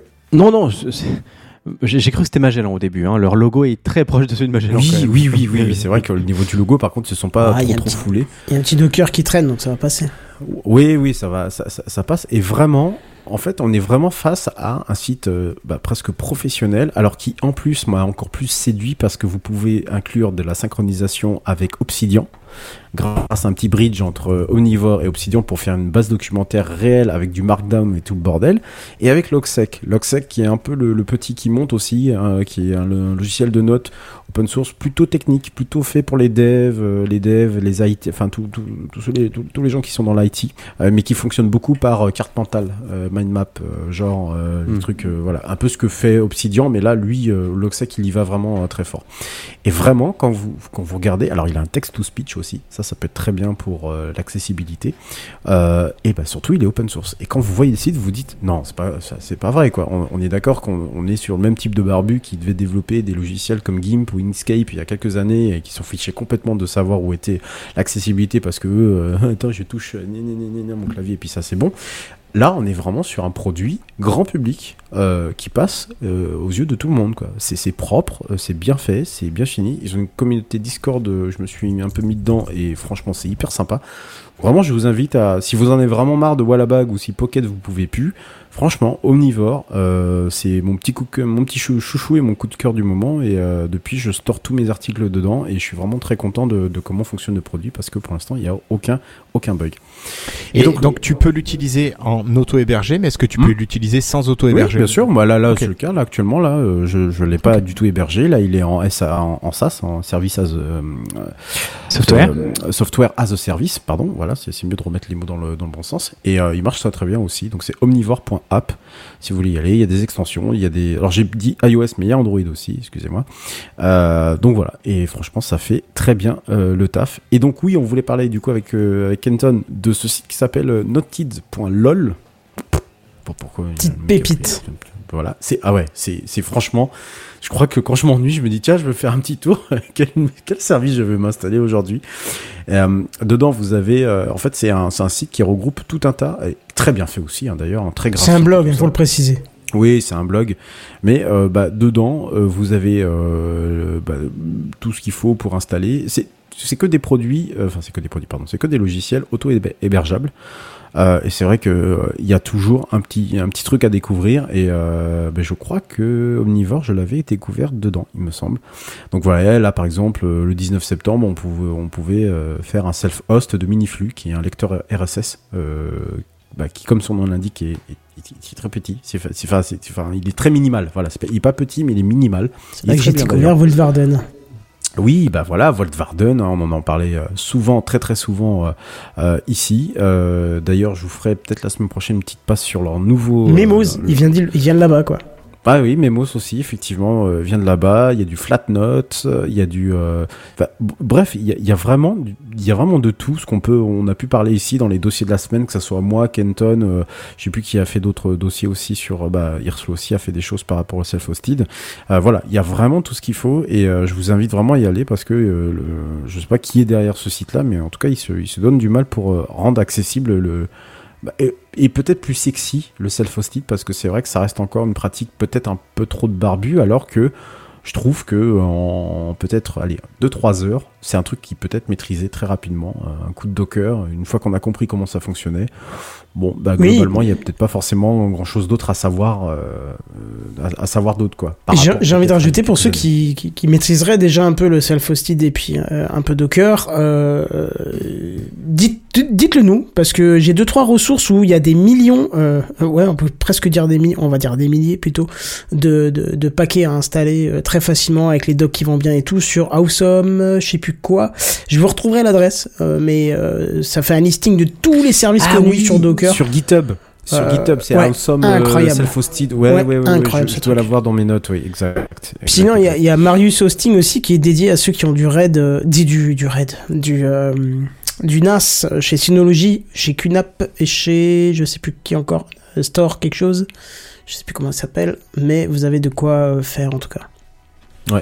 Donc, euh, c'est en tout cas, euh, je, je, je trouve qu'il y a possibilité de, de, de s'installer son petit, euh, son, son petit environnement numérique. Alors, l'idée, c'est pas de self-hoster tout.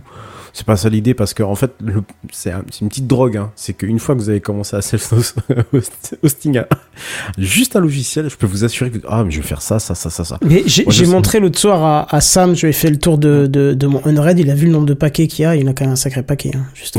voilà. Donc tu peux, tu as vite fait de, remplir, de remplir ton, ton, ton, serveur de, à, peu près tout et n'importe quoi. Ma perso, je me suis juste limité à Volkswagen parce que j'en avais quand même un peu marre de payer 10 balles euh, et plus euh, 30 balles supplémentaires pour euh, faire une organisation famille. C'était un peu chiant quand même. Donc je me suis dit, ouais, j'ai quelques compétences et un petit VPS à 5 balles en Finlande, ça coûte pas si cher que ça. Euh, et, euh, et Fresh RSS, mon lecteur RSS, parce que pareil, InnoReader à 10 balles par an, euh, ça, enfin 10 balles par mois, ça commence un peu à taper, euh, à taper fort. Ah, mais Fresh RSS, il est pareil, il est dégueulasse, quoi, laisse ah, il, est, il est dégueulasse, mais moi, il me sert juste de, de, de, de back-end.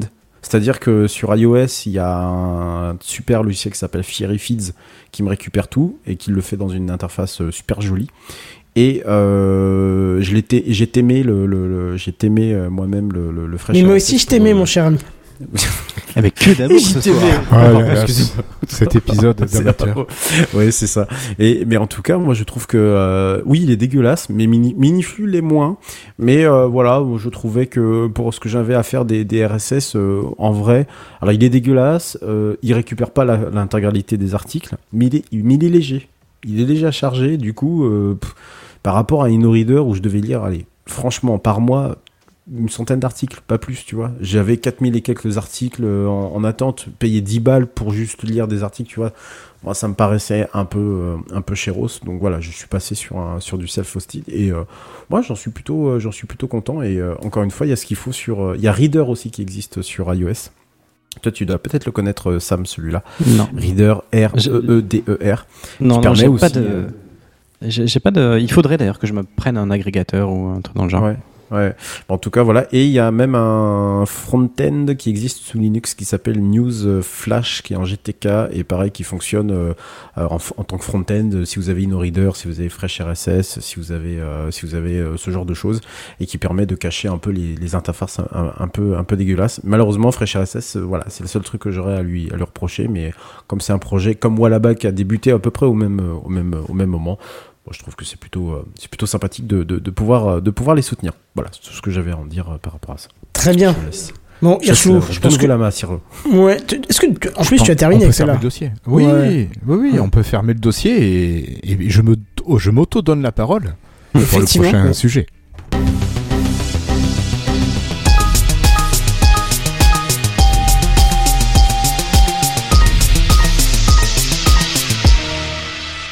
Irslo. Alors, on va continuer, on va parler de choses un petit peu moins sérieuses.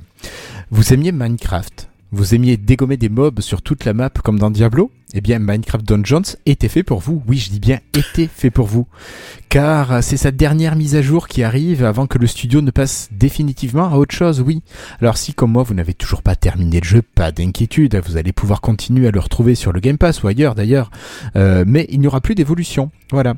Alors je rappelle que ce jeu a été plutôt un carton avec 25 millions de joueurs. On est loin d'un échec. Et même si les accros vont être déçus, ça me semble une bonne chose qu'un nouvel opus ici ben, prenne sûrement et certainement la suite dans un avenir proche, la place sur- donc sur nos machines. Voilà, vous étiez joueur de euh, Minecraft Dungeons ou pas du tout? Alors, j'y ai joué avec Pas ma sœur. euh, beaucoup, beaucoup, beaucoup, beaucoup. Ça a été une vraie partie de plaisir. C'est un. c'est- pas du Diablo. hein, on est d'accord. On est- On n'est pas tout à fait au Diablo. comparé à ça quand même. Ouais, parce que. C'est bah, hack and slash. Voilà, hack and slash, donc forcément t'es comparé à Diablo. Mais c'était un réel plaisir d'y jouer parce que c'était plein de belles couleurs, c'était plein de... les, les musiques étaient, étaient vraiment bien. C'était euh, l'univers Minecraft. Ouais. Alors le côté, euh, les maps, elles, elles étaient pas assez. euh, je crois qu'elles étaient toujours les mêmes d'ailleurs. C'était pas du génératif là. Comment Non, non, non, ça Ouais, voilà, c'est ça. Et euh, le seul euh, gros reproche que je pourrais faire, mais ça, euh, je pense que c'est euh, dû vraiment à la décision de Microsoft et certainement pas aux équipes qui étaient derrière, c'est de d'avoir un contenu qui n'était pas assez, je trouve, fourni pour la version de base et d'avoir fourni très rapidement des DLC qui coûtaient plutôt cher pour ce que ça donnait. Et ça, je trouve un peu Ouais. dommage, mais bon, euh, voilà. Sinon, j'ai, on a vraiment beaucoup aimé avec ma sœur y jouer. On s'est pris au moins 4, 4 ou 5 DLC, donc du coup, ça nous est revenu un peu cher. Mais on a passé quand même du bon temps, donc c'est le principal. Ok. Voilà, donc c'est fini. Allez, on passe à autre chose. Ok, ah oui, direct. Oula, mon, mon dieu, tu me prends au dépourvu quand la bise fut venue.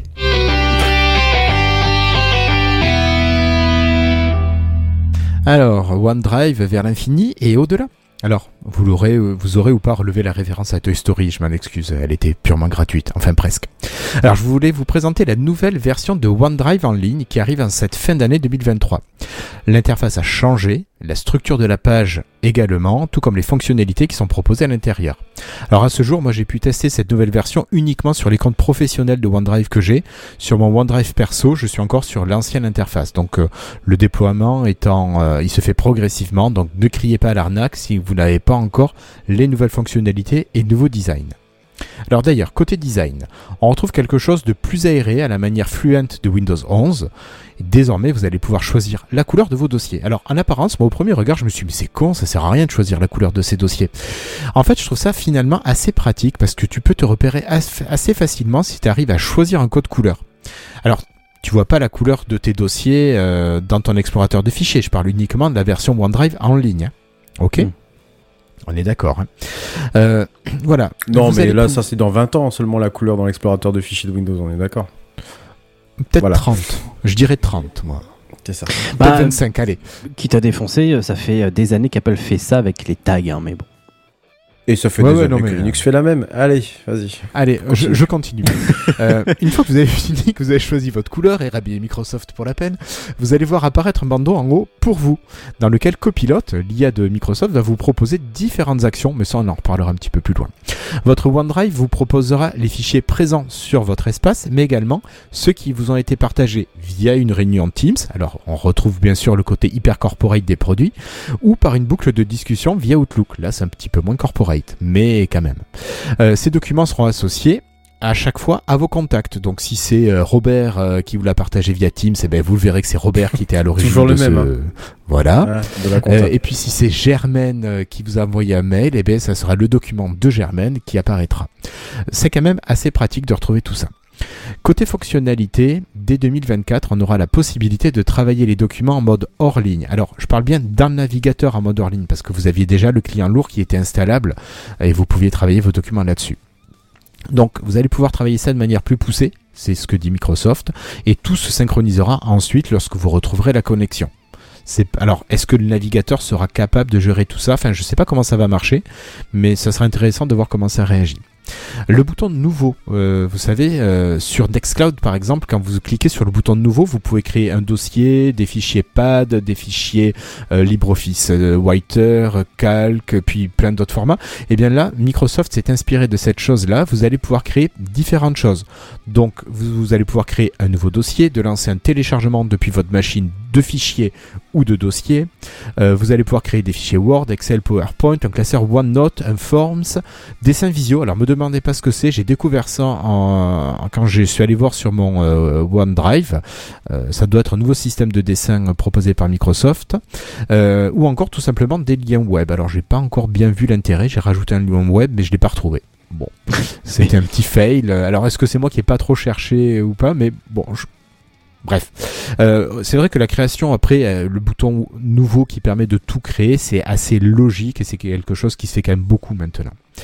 Euh, à partir de 2024, vous aurez l'intégration donc de Copilot, je vous en parlais un petit peu avant, qui va être poussée et qui va vous permettre de résumer vos fichiers que vous avez. Donc imaginons que vous avez un, je sais pas, une étude qui fait 40 pages et vous n'avez pas envie de vous la fader, mais vous allez pouvoir demander à Copilot de vous en faire un résumé en une page. Bon, après, il faut avoir confiance en lui. Euh, vous allez pouvoir faire des recherches en langage naturel, ce qui pourrait être peut-être plus sympa et plus convivial. Et l'IA pourrait proposer son aide pour classer des fichiers. Bon, euh, je me dis que pour gérer ma galerie photo et retrouver certaines images, ça pourrait être sympa de lui demander, euh, voilà, par une petite description, ce que je recherche. Et puis une petite chose que j'ai sauté, je vois ça, c'est que vous avez vos fichiers qui peuvent être classés aussi. euh, je vous en parlais tout à l'heure, là, si c'est Robert et Germaine qui vous ont partagé des fichiers, vous allez pouvoir trier tous les fichiers partagés par Germaine et les fichiers partagés par Robert. Donc aussi une autre manière de s'y retrouver Mm. dans votre euh, dans votre drive, voilà. Bah, et surtout que ça serait dommage de- d'ouvrir des fichiers WebP qui n'était pas destiné à Germaine, franchement. euh, Effectivement. Tout à fait. Tout à fait. Mais c'est peut-être patché parce que peut-être que Chromium utilisé par Edge a été patché plus tôt que le Chromium utilisé par, euh, Chrome. Non, j'en sais rien. C'était une simple question. Ne t'étouffe pas, non, non, non, non, non, petite canne de tout, vraiment euh, rien de d'extraordinaire. Je t'en prie. Voilà, bah écoute, pour ma part, je crois que j'ai fini sur cette news OneDrive. Oui. J'attendais Bon. la petite virgule sonore. Ah, Pour une fois qu'il respecte. Alors, bah, voilà. Non, mais j'ai trop avancé dans le truc, je pensais que t'étais déjà là. Enfin, je, voilà. je- Ah, ce soir, c'est c'est freestyle du sale, hein, c'est n'importe quoi. Non, mais il faut dire que je. Ce soir, je m'y tiens. Je- je- d'être. euh, Non, mais c'est ça qui est bien, c'est que to- toi, quand t'es nickel, c'est moi qui merde. Il faut- Non, mais il faut expliquer, en fait, c'est que s'équilibre. je viens de subir une, une vague de perte de webcam, tu n'étais plus là, puis après il n'y avait plus de Sam, après j'avais plus de Redscape. Et moi j'essaye de jongler entre les différentes caméras pour que ça soit propre euh, dans le live, et, et, et du coup j'ai baissé par avance le texte et je pensais que t'avais fait la troisième pour te dire, tu vois. Faut Non, pas m'en vouloir, allez, des fois je suis plus sur la technique que sur ce que vous dites, euh, sur ce que vous dites pour que vous soyez bien à l'écran. Bon, alors, euh, petite information, un petit conflit entre Microsoft et Google, mais les États-Unis passent par là aussi. Alors, vous en avez peut-être entendu parler, mais Google se retrouve devant les tribunaux américains, et cela plaît plutôt bien, je pense, à Satya Nadella. Vous savez, Satya Nadella, le PDG de Microsoft, qui a remplacé Steve Ballmer. Alors, le gouvernement américain a amené Google devant ces tribunaux euh, par, parce que l'entreprise, euh, donc Google, est accusée d'abus de position dominante pour son moteur de recherche Encore Google. Et oui, encore une fois. Euh, Satya Nadella a été interrogé dans le cadre de ce procès il a indiqué que Google, avec son moteur de recherche et ses accords avec d'autres entreprises du numérique, rend très difficile l'émergence de rivaux. Alors je pense qu'il prêchait pour sa paroisse et qu'il aurait aimé que euh, Bing soit, ait beaucoup plus de parts de marché, mais effectivement je pense que c'est difficile pour un moteur de recherche actuellement de se trouver une part euh, de consommateurs suffisante pour, pour en vivre. Alors, les fameux accords illégaux selon Satya Nadella, ce sont les accords en lien avec Samsung, Apple et Mozilla. C'est pour ça, on y revient, Redscape, où le moteur de re- recherche Google est installé par défaut. Microsoft indiquait avoir tenté de proposer son moteur Bing à Apple, mais que cela a été refusé. Pour Apple, petite information, là aussi Apple prend-toi ça dans les dents, Apple reçoit plusieurs milliards de dollars de Google chaque année, voilà, pour euh, utiliser son moteur de recherche. Je savais pas qu'Apple était en manque de milliards. Là où Oui, surtout contre, qu'il y a d'autres navigateurs qui font largement le taf maintenant, donc ils pourraient changer. Tout à fait. Alors, des Euh, moteurs de moteur de recherche. pardon, pardon, c'est ce que je Oui, voulais mais dire. c'est vrai, toi aussi, t'as envie de dire ça, mais j'étais dans le même cas. Alors, là où, pour une fois, je trouve que Satya Nadella est plutôt dans le juste, c'est sur ce cercle vicieux, en fait, qu'il euh, dénonce, et que plus Google est en position dominante, plus les annonceurs vont utiliser Google, et donc plus Google va être euh, utilisé, etc. Donc, ce, ce côté euh, cercle vicieux. Et il reprenait aussi l'analogie, enfin, on peut faire l'analogie avec ce qu'on voyait avec l'IA, c'est que plus on va utiliser un service, plus on lui donne de matière, plus il va pouvoir devenir pertinent, donc plus on va l'utiliser, donc plus on lui donne de matière, et etc. Euh, ce qui est un cercle qui n'est pas, enfin pour Google ça serait plutôt, on va dire, vertueux ou avantageux pour eux. Pour la concurrence, c'est plutôt de quoi leur couper l'herbe sous le pied. Voilà. Donc je sais pas ce que ça va donner, je sais pas ce que vous vous en pensez. J'ai peu, enfin j'ai peu peur pour euh, Google euh, qui se prennent des grosses amendes, même si c'est le gouvernement américain qui les a mis devant les tribunaux. Et s'ils ont fait ça, je pense que c'est qu'ils veulent pas laisser les choses non plus se, se faire de, ce- de la sorte. Mais bon, je sais pas du tout ce que ça peut donner. Je sais pas si vous avez des idées euh, là-dessus.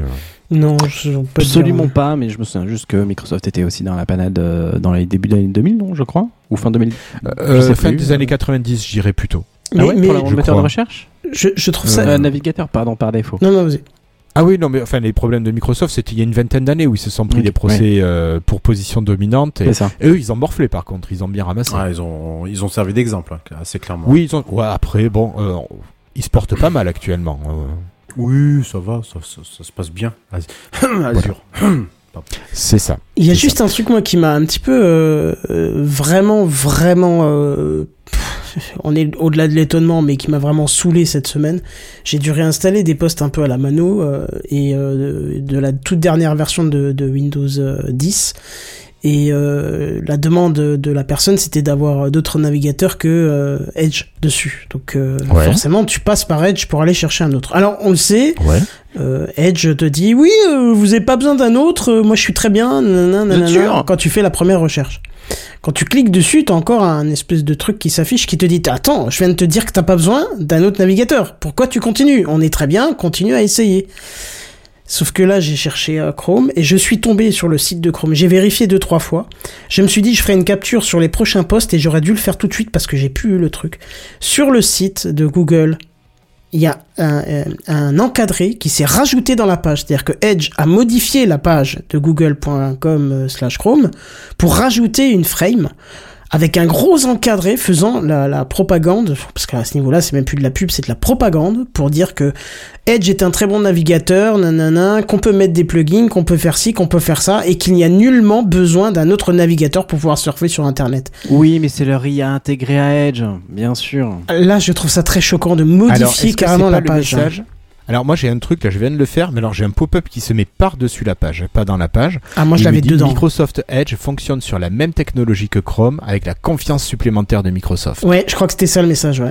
Alors c'est un, c'est un pop-up qui se met au-dessus et c'est en partie au-dessus de ma barre de favoris. T'es sur Windows au-dessus de 10 la ou page. 11 Euh, Là je, suis sur 10 là. D'accord, parce que moi je suis quasi sûr. Alors c'est dans un bureau, j'ai de la visite tout le temps, c'est pour ça que je me suis dit je fais le- le- la capture plus plus tard parce que j'ai beaucoup de visites en ce moment. Mais euh, je suis quasi sûr que c'était carrément à la- de, intégré à la page. Mais je me trompe peut-être, tu sais dans, le- dans le. En plus ça m'a ça m'a vraiment. euh, Alors, Là, le coup du pop-up par-dessus, Chrome le fait aussi. Dès que tu vas sur Gmail à partir d'un autre navigateur que Chrome, il te propose tout le temps de télécharger Chrome Oh, et à chaque fois que tu te connectes. Moi, je trouve que d'un C'est- côté ou de l'autre, c'est inadmissible. Ah oui, c'est parce qu'il va pas modifier, enfin c'est pour son propre site, tu vois. Alors, Là, venir modifier l'affichage d'un site, enfin non, alors si c'est le même panneau, je l'ai mis sur notre Discord euh, dans le canal privé, tu pourras aller voir.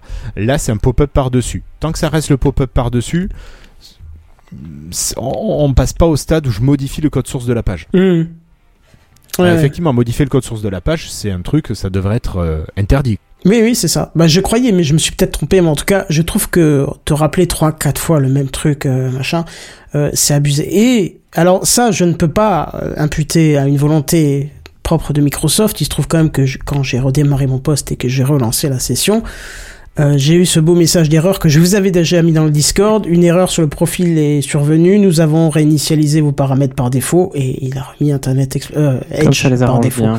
Ça, je peux pas imputer à Microsoft. Il y a- peut-être eu un problème sur le profil. J'utilise des outils qui modifient les profils, donc je peux pas être sûr que c'est pas l'autre outil qui a fait un peu n'importe quoi. Mais ce hasard, cet enchaînement euh, 4 à 5 fois de suite des, ren- des, des pop-up et des remplacements de trucs à ta place, j'ai trouvé ça un peu gonflé. Mais je te suis euh, totalement, euh, Hirslo. Si tu me dis que Chrome fait ça avec un autre navigateur, euh, c'est tout aussi euh, inadmissible et ça ne devrait pas exister. et plutôt que de se plaindre pour un moteur, pour un moteur de recherche, je pense que l'Europe, elle devrait plutôt regarder de ce côté-là. Ça change Ouais, rien, alors en fait. je vous ai mis pareil dans le même canal euh, une copie de ce que me dit Chrome à l'instant euh, par rapport euh, au fait que j'utilise pas Chrome. J'irai voir Euh, après pardon, si je que Discord Google- maintenant, ouais. ça va encore créer Non, d'autres non, non, problèmes, non, mais j'en ai assez pour ce Tu fais déjà assez de choses, voilà. Voilà, Non, non, mais voilà, j'ai fait la capture comme ça c'est fait. ça marche très bien. Allez, eh ben, écoute, je crois que je passe la main parce que pour moi j'ai terminé. Suivant. Ouais, bah je crois que c'est effectivement. Oui, c'est pour toi. ouais. Spycraft. Suivant. Bah, c'est- c'est- non mais suivant, non mais c'est-à-dire que j'ai moi euh, fait la connerie d'allumer Discord euh, quand il le fallait pas. Et euh, ouais, effectivement, le tester Google Chrome c'est vraiment dégueulasse, mais ça ne m'étonne pas venant de Google. Allez, prends-toi ça dans la tronche. Euh, oui, bah moi tiens, allez hop, on va s'élever un peu hein, et euh, je vous apprends rien. Ah, c'est un peu comme sur Terre, c'est le même principe. Faut pas faire trop n'importe quoi là-haut parce que sinon, gare à vous, il se pourrait qu'on vous mette à l'amende. Vous comprenez pas Bon bah, je vais tout vous expliquer ce soir dans Allez. Spacecraft. Congratulations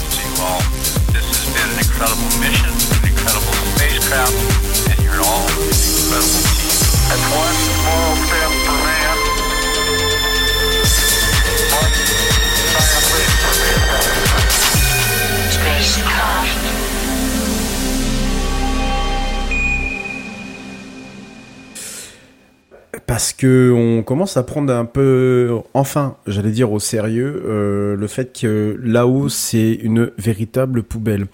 Euh, je vous en parle depuis de, no- de nombreuses années. hein, ça fait cinq ans que Spacecraft existe et même, je pense, avant dans Techcraft, on a dû sans doute déjà en parler. Mais euh, il est grand temps de faire quelque chose parce que là-haut, hein, un peu comme sur Terre, ça devient euh, n'importe quoi. Et c'est pour ça que la FCC, la Commission américaine des euh, communications a infligé une amende euh, en, début de semaine de 150 000 dollars. Un opérateur euh, de satellite de télécommunications, Dish Network, ça fait environ 140 143 000 euros, pour avoir, je cite, abandonné l'épave d'un satellite sur une orbite jugée dangereuse. C'est vraiment la première fois que le gouvernement américain inflige une telle sanction à un opérateur de, de satellite. Alors, qu'est-ce qui s'est passé dans, dans les faits? Euh, Un satellite, donc EchoStar 7, qui est un satellite de télédiffusion haute résolution, placé en orbite géostationnaire comme à peu près tous les satellites de, de télédiffusion, hein, à 36 000 du coup kilomètres d'altitude, a été placé donc en orbite à l'époque en 2002. Bon. Dix ans plus tard, euh, Dish Network, l'opérateur de ce satellite, accepte donc de signer, euh, un, contrat avec la FCC en disant que une fois hors service, normalement, ce satellite doit être propulsé à 300 km au-dessus de son orbite, donc euh, 36 300 environ, hein, parce que l'orbite géostationnaire c'est pas tout à fait 36 000, mais 300 km au-dessus de son orbite actuelle, où il y a beaucoup moins de risques de collision avec d'autres engins spatiaux qui seraient toujours actifs. Voilà. Mais le truc, c'est que ce qui s'est passé, c'est- con, hein. Mais ils se sont rendus compte en fait que euh, ils avaient pas assez de, ils avaient plus assez de carburant en fait. Ils avaient mal calculé les réserves de carburant. Voilà, du coup, et donc que donc pour atteindre les 300 km, ça allait être un peu dur. Voilà, c'est juste ça. Du coup, il- le satellite n'a pu s'élever que de 122 km au-dessus donc de sa trajectoire Oh. au lieu des 300. Ah, 2 km de trop, merde. Mince. Oui, j'ai pensé à ça quand j'ai vu le chiffre. Et voilà, eh ben, ça justifiait l'amende de la FCC. Alors vous allez me dire, ouais non mais franchement, eh, les mecs, pour, 120 eh, pour une centaine, euh, 180 km environ euh, en dessous de ce qu'ils avaient signé comme accord, euh, franchement, ouais, mais si on commence pas à taper maintenant, bah euh, en fait, on va jamais, euh, on va jamais, on va jamais pouvoir taper sur euh, sur qui que ce soit. Donc, il fallait bien euh, quelqu'un euh, pour être euh, pris euh, en exemple. Et euh, bah, du coup, c'est tombé sur euh, sur ce satellite-là. Bon, le truc, c'est que euh, normalement, il y a une règle tacite. euh, qui fonctionne de manière internationale. Je vous en avais déjà un tout petit peu parlé, je crois, euh, il y a deux semaines de ça, lorsque je vous avais, euh, bah, c'était le TechCraft de rentrée justement. Je vous avais parlé de la, du désorbitage d'un satellite européen de l'ESA. Euh, En théorie, tacitement, la règle c'est un désorbitage après 25 ans. Mais le truc c'est que presque personne ne l'applique et aucun pays n'a fixé de loi. Aucun pays, sauf, accrochez-vous bien, hein, la France. La France c'est carrément dans... Oui, c'est dans la loi. C'est-à-dire que nous, on te pond des lois, et je pense que Sam va nous en parler juste après. Tu vois, je te tease en plus. Oui, euh, je vois ça. Voilà. euh, euh, je, je- il est- je- je t'en prie. Euh, effectivement, il y a un petit problème. c'est que nous, en France, on est mauvais en tout, sauf que nous, on se dit quand même que l'espace, c'est pas une poubelle. Attention. Donc, effectivement, nous, on peut mettre une amende. Alors, un acteur français, hein, faut pas déconner, on va pas mettre une amende à la NASA. hein, ça, ça faut, oublier tout de suite. hein. Un, acteur français qui ne respecterait pas cette règle de désorbitage des 25 ans, et on peut même empêcher de le décoller. Voilà. C'est-à-dire sur le pas de tir, t'as un gendarme qui arrive, eh oh, euh, ah, d'accord, la loi, ok, tu, tu veux pas respecter, tu, tu- d'accord, alors tu restes là. Voilà. Donc c'est tout à fait possible. Euh, alors. Effectivement, ce sont des petites actions comme ça, au fur et à mesure, qui permettent de se rendre compte qu'effectivement, on a un gros, même un énorme souci avec le ciel proche de, de la- Terre, la banlieue, ce que j'ai l'habitude de parler comme étant la banlieue terrestre, hein, c'est-à-dire que tous les satellites qui tournent en permanence, hein, il y en a quand même euh, quelques 10 500 qui sont toujours dans l'espace, lancés par nous. hein. Euh, il y a eu quand même 16 000 satellites depuis le tout premier en 1957, hein, faut le savoir. Et il y en a quand même un peu plus de 2000 qui sont toujours, euh, qui sont hors service, mais qui tournent toujours. Voilà, mais ils sont hors service, voilà quand même.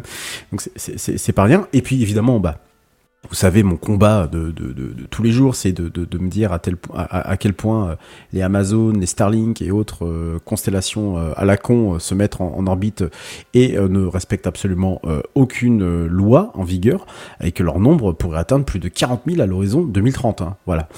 Sans compter évidemment Starlink qui lui devait déjà porter le nombre à 42 000. voilà. Le problème c'est qu'on a quand même déjà rien qu'en rien qu'en 10 ans euh, de- de- de- d'observation, euh, 640 cas de rupture, d'explosion, de collision ou d'événements anormaux qui auraient entraîné une fragmentation du dit satellite. voilà, ça fait beaucoup quand même. Euh, et puis, euh, bon, je vous parle pas des débris de plus de 10 cm, hein, 36 000 euh, tout au plus, seulement, seulement compté par l'ESA, hein, l'Agence spatiale européenne uniquement. Donc voilà, globalement, on est dans la merde. Et alors, Je vous ai pas tout dit parce que entre 700 et 1100 km, donc vraiment l'orbite basse, hein, je vous rappelle que l'ISS c'est entre 400 et 500, je vous rappelle que Hubble c'est à peu près dans ces mêmes eaux-là, voilà, on est vraiment pas très très loin. hein.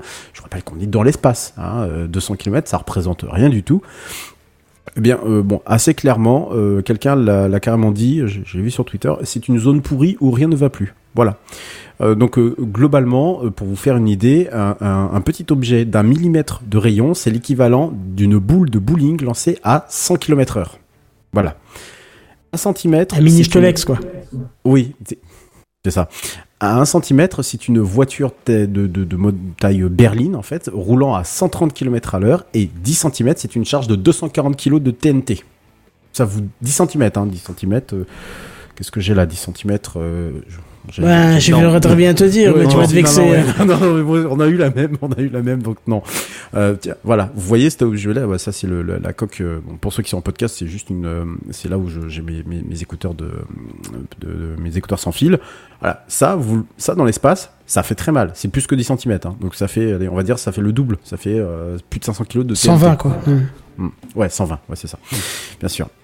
Donc euh, bon, euh, globalement, euh, pour l'instant, pour l'instant, c'est c'est pas maîtrisé. On a quand même des, comme je vous le disais tout à l'heure, hein, l'ISS hein, qui se déplace tout de même à 28 000 km par heure sur donc une orbite aux alentours entre 400 je crois et 500 ou un tout petit peu moins de kilomètres.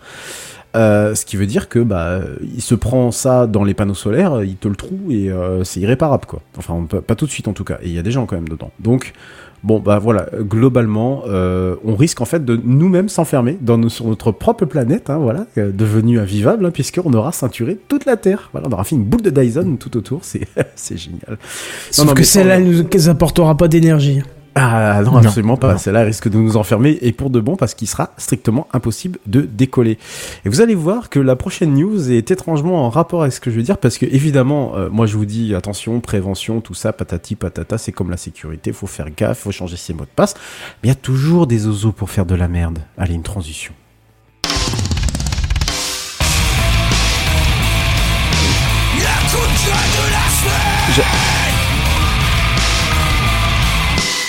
Le coup de gueule de la semaine. Ce que j'aime bien, c'est que même dans les transitions, on est carrément passé à l'autre section. Alors j'avais pas fini.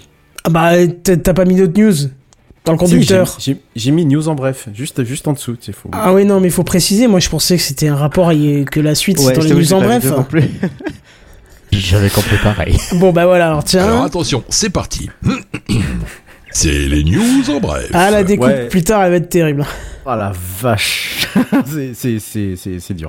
Euh, ouais, non non, je voulais vous vous faire deux trois petites news euh, comme ça rapidement. Il est 22h36, je pense que Sam t'aura largement le temps de, de de faire euh, ton coup de gueule, mais t'inquiète pas, je te rends l'antenne dans quelques minutes.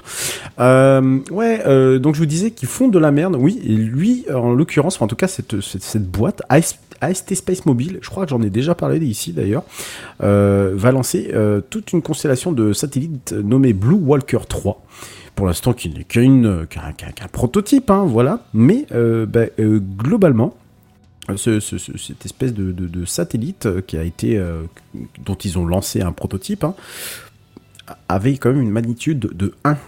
Une magnitude de 1, c'est plus brillant que l'étoile polaire. Voilà. Ça vous donne une idée Enfin, moi, quand j'ai lu ça, j'ai dit c'est- pas possible.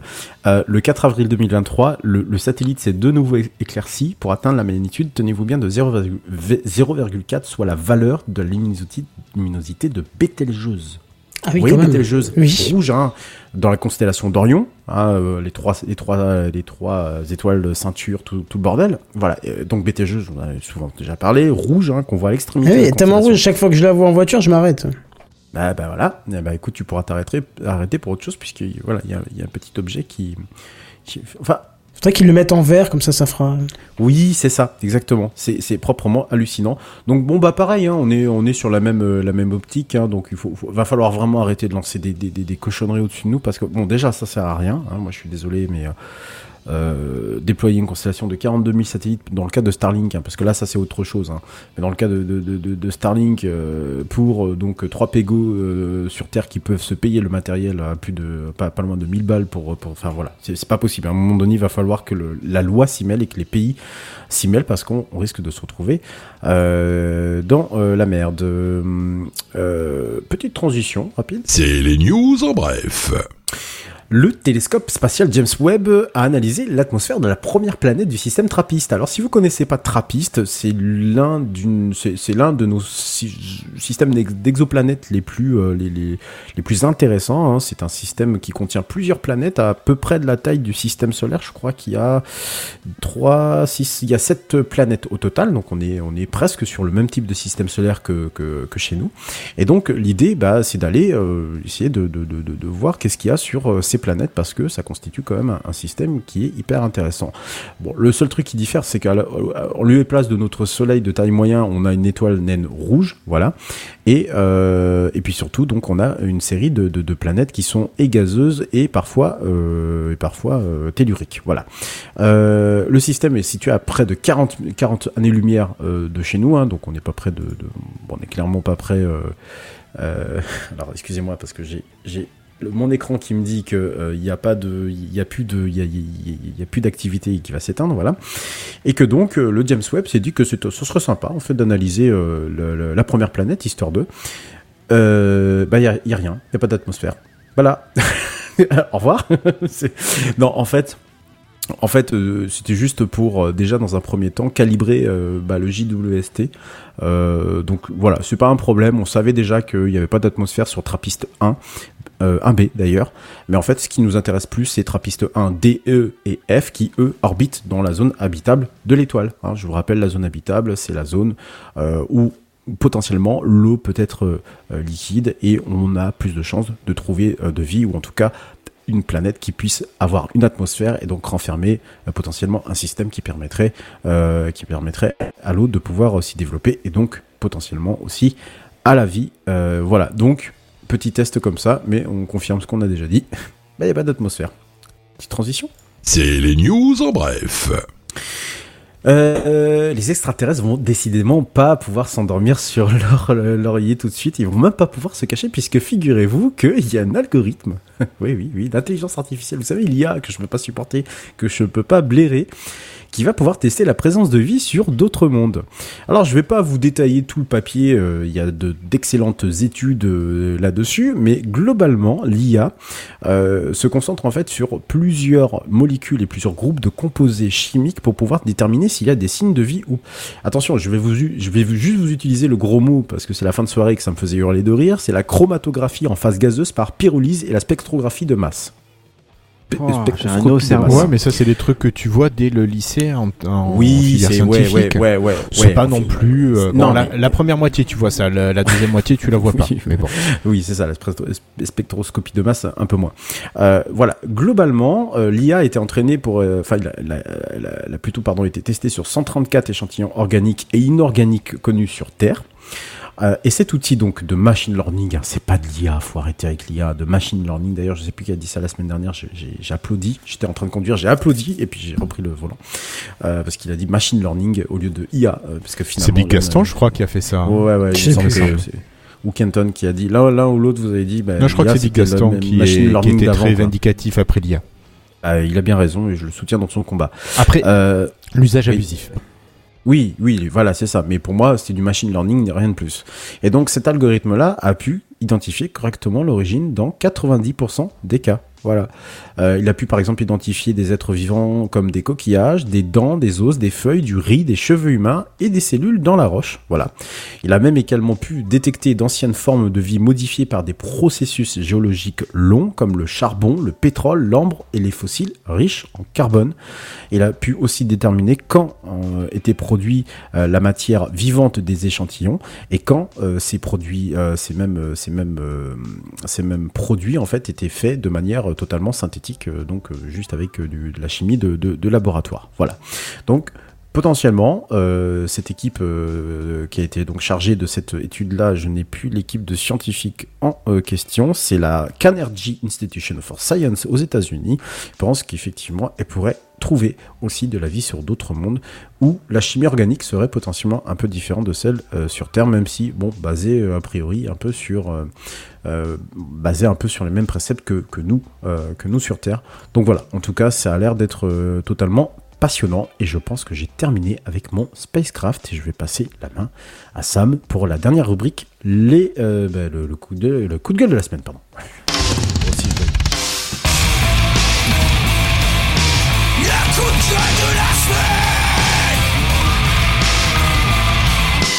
Le coup de gueule de la semaine. Sam. Ouais, il me semble que c'est peut-être euh, mon premier coup de gueule de tout Techcraft. Je me trompe peut-être, mais en tout cas, j'en ai pas fait beaucoup, ça c'est certain. Euh, et je prends encore moins la parole dans Techcraft sur les questions éthiques et de régulation. Euh, mais là, je vois de plus en plus des projets de, du gouvernement passer à la chaîne et avec toujours plus de détermination sous couvert de vouloir nous préserver dans une bulle de sécurité. Euh, et donc, plus je vois ce genre de, projet et plus je suis désespéré. Donc dans les régulations de la semaine, parce qu'à ce rythme on pourrait bien euh, devenir une chronique à part entière, une section hebdo euh, à part entière, eh bien on en a deux. La première, dans le cadre du projet de euh, loi SREN, je crois qu'on en a déjà parlé dans l'émission, euh, sur la sécurisation et la régulation de l'espace numérique, les députés veulent pousser une nouvelle règle sur les réseaux sociaux qui vise particulièrement les travailleurs et travailleuses du sexe sur le net. Donc en effet, ceux-ci vendent leur contenu érotique sur des réseaux payants comme OnlyFans ou Mime, euh, qui est français d'ailleurs. Et pour ça, ils en font la promotion sur Twitter, qui est le seul réseau social d'envergure qui accepte ce contenu. hein. Exit Instagram par exemple pour ce, genre de contenu. Alors toutefois, rappelons une chose, c'est que les réseaux sociaux, payants ou gratuits, restent en concurrence les uns avec les autres, car leur but est de monétiser votre attention en accaparant, en pardon, le plus de temps possible. Donc le projet de loi vise à infliger une amende de 750 euros envers les influenceurs qui promeuvent euh, du contenu X sur les réseaux publics, comprenez ici Twitter, euh, si ceux-ci ne permettent pas un paramétrage granulaire de, diffi- de diffusion pour que les mineurs n'aient pas la possibilité d'accéder à ce genre de tweets. Est-ce que c'est clair déjà? Oui. c'est plutôt clair. Ok. oui. Ok. Donc euh, restreindre la pornographie aux mineurs, ça, on, on est clair, il n'y a pas de sujet, c'est une intention tout à fait louable.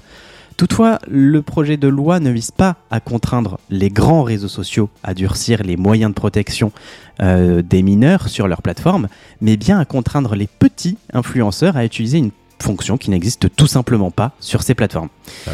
Alors, on pourrait croire que Twitter, pour fidéliser ses influenceurs, agira et développerait un meilleur moyen de bloquer le contenu adulte aux mineurs, mais qu'on méprenne pas, pardon.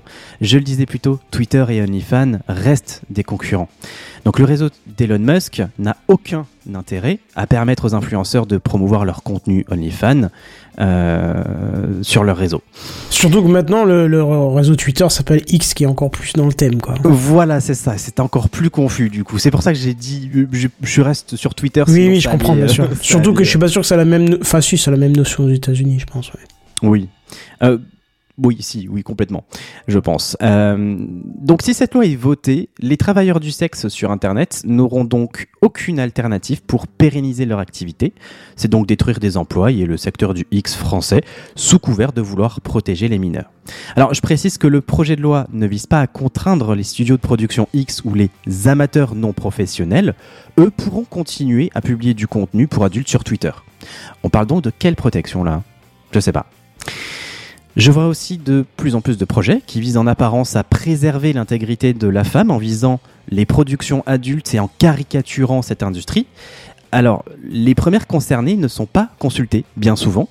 Et une ancienne actrice du X euh, sur le dernier cas d'investigation le rappelle d'ailleurs. S'il existe certes des abus dans ce milieu, hein, il y a du vrai dans tout ce qu'on dit, beaucoup se plaisent dans la profession et il existe encore des endroits sains pour l'exercer. Donc tout ça me donne l'impression qu'au fond, c'est plutôt le travail du sexe en fait le problème euh, et qu'on veut simplement abolir en France, euh, qui est quand même, euh, rappelons-le, le troisième pays le plus consommateur. C'est plutôt cocasse. Et rappelons juste euh, au passage, puisque tu l'as bien mentionné tout à, tout à l'heure, euh, Sam, que le, le cache investigation est euh, excellemment, euh, enfin il est très bon, et il est, très- il est, il est- il très bien, il est d'utilité publique. Ce, ce, je sais pas si tu l'as vu en entier. Oui, oui, je l'ai vu en entier. ouais. Il est d'utilité publique, faut vraiment le regarder euh, et tout pour dénoncer aussi ce qui se passe dans le dans, dans le porno. Et oui, il reste encore des endroits safe, mais de toute façon, tant qu'on le diabolisera en France, ça marchera pas. Voilà. À contrario de d'autres pays. Ouais, non, mais, c'est ça. grave. Je trouve qu'on le diabolise. Alors, au contraire d'autres pays, je sais pas. Je pense qu'il y a un petit peu le même délire, voire plus aux États-Unis. euh, parce qu'on sait que c'est le, le- le pays des absurdités, euh, enfin des contradictions. Euh, mais en tout cas, je trouve qu'on prend une direction qui est à demi assumée en fait. Ça, ça me dérange un petit peu. Voilà, c'était mon petit avis. Virgule sonore, s'il te plaît. Mais bon, rassurons-nous, hein, parce que si on veut contourner ces lois au contour liberticide, nous pouvons sortir notre bouclier imparable, me diriez-vous, le VPN. D'ailleurs, je vous ai pas dit, hein, mais cet épisode est euh, sponsorisé SudDNS, non? Bon, Toujours Exactement. Toujours. non, blague à part, potentiellement plus pour longtemps, on pourra sortir notre euh, bouclier. En effet, n'y voyez vraiment pas un aveu de faiblesse du gouvernement, mais une trentaine de députés ont déposé un amendement supplémentaire, toujours dans le cadre de cette même loi. L'idée, interdire le VPN. Bon, alors je suis peut-être un petit peu de mauvaise foi ce soir. hein. Euh, ils veulent simplement interdire Non, non. les VPN sur smartphone qui permettent l'accès à un réseau Internet non soumis à la législation française ou européenne. Alors pour le moment, on ne sait pas si l'idée est d'interdire euh, de sortir de France ou de l'Europe par le biais d'un VPN ou d'utiliser un VPN qui n'est pas français et donc non soumis directement à notre législation. Euh, mais quoi qu'il en soit, l'idée d'un VPN hybride qui donne accès par exemple au Canada mais avec un fil de protection français, euh, bah, ça me semble un peu compliqué, d'autant plus qu'on s'éloignerait un petit peu de l'idée première qui est de s'anonymiser via un VPN. Tout à fait. C'est Euh, pas du tout l'idée première d'un VPN. Alors, faut Alors, pas dire, tout cas, surtout c'est pas utiliser terme. première, mais c'est l'usage qu'on en a aujourd'hui en tout cas. Qui est complètement débile d'ailleurs, hein, parce que tu es pas du tout anonymisé. Mais Bref, et donc pour mettre en, en action leur idée, les législateurs veulent interdire euh, l'App Store et le Play Store de proposer de tels VPN français.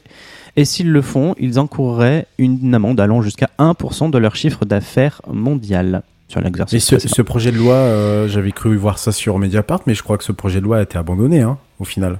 Alors, je, c'est un article que j'ai vu d'aujourd'hui ou d'hier, donc euh, je, Ah, je, D'accord. je sais Donc pas si ça c'est veut le dire que ça même a article. été ouais, ça encore, me- euh, ça a été relancé? Ah ouais. En tout cas, moi, oui, Ah, c'est complètement d'actualité. Oui, c'est dans le cadre de la, de la loi Sren, donc euh, complètement d'actualité. D- Voilà, ça vous inspire de, de bonnes nouvelles, de belles choses Pas du Ouais. tout, pas Hein, du on tout. termine sur une belle de- note. Mais je pense que ça va être euh, extrêmement compliqué à mettre en place, surtout que euh, le seul biais d'attaque qu'ils vont avoir, c'est de d'entourer les grandes marques qui font du VPN. Après, euh, on va pas se le cacher, faire soi-même son VPN, c'est C'est un jeu facile. d'enfant. C'est un jeu Ouais. d'enfant. euh, ça demande pas beaucoup de compétences. euh, de citer, ouais, regarde, je, je, je- je- ce serait pas mon genre, hein, un truc euh, euh, avec, avec un VPN, assistant, hein. hein. Ou Oui, VPN, oui, hein. c'est plus compliqué à mettre en place pour un noob, euh, pour un non connaisseur. Mais Oui, du oui, WireGuard, euh, oh là là, Ouais, t'as un assistant, ouais, c'est suivant, suivant, suivant, ça te fait du HTTPS, ça te fait tout Et ce donc, que tu veux. Euh. Et donc ils veulent contrôler tous les euh, tous les euh, tous les gens. euh, vous- Est-ce que vous avez un, Ben V- un VPN C'est ça vous, Donc tu sortez votre Non, c'est surtout là bah, pour le coup, il sortez s'attaque votre au grand. VPN. Contrairement à ma première Ah, petite bah, news, il oui. s'attaque plutôt au gros et ce serait plutôt les, les, les enfin, Google et Apple euh, qui, qui seraient euh, qui seraient amendés si euh, euh, s'ils promulguaient des, des VPN, enfin s'ils proposaient des VPN euh, non français, on ne sait pas encore, non français ou euh, non connectables en, Fr- enfin connectables en France euh, ou hors de France, non justement pour sortir de cette Un euh, VPN français. C'est fou parce que tu vois, moi j'utilise aussi un VPN en tant que personnel, enfin perso, moi, euh, pas euh, dans le cadre de boulot bien sûr j'en utilise, mais pour la sécurité, mais euh, en tant que perso j'en utilise un aussi, mais pas euh, comme on le voit tout le temps dans les pubs pour euh, les marques de merde là qui pullulent, mais dans l'autre sens, c'est-à-dire que j'ai un serveur VPN chez moi et c'est quand je me connecte dans un lieu que j'estime non sécurisé, je lance tout de suite le VPN jusqu'à chez moi et le- tout le trafic est de mon smartphone à chez moi et sort par chez moi. Et donc a priori n'est pas euh, scruté par euh, le, réseau qui m'accueille on va dire euh, sur son Wi-Fi ou Oui, autre oui, chose. tu mais c'est comme, mais c'est comme toutes ces idées de, de, de, de, de merde, excusez-moi de le dire, euh, qu'on a depuis quelques années. Ça a été sur le, sur le DNS, euh, vous vous rappelez, changer, euh, je sais plus. DNS euh, menteur, ouais. Ouais, DNS menteur. euh, Il y a eu ça, il y a eu le chiffrement également, euh, dont la loi a été abandonnée euh, aussi vite qu'elle est apparue. euh, La un, proposition crois, de loi.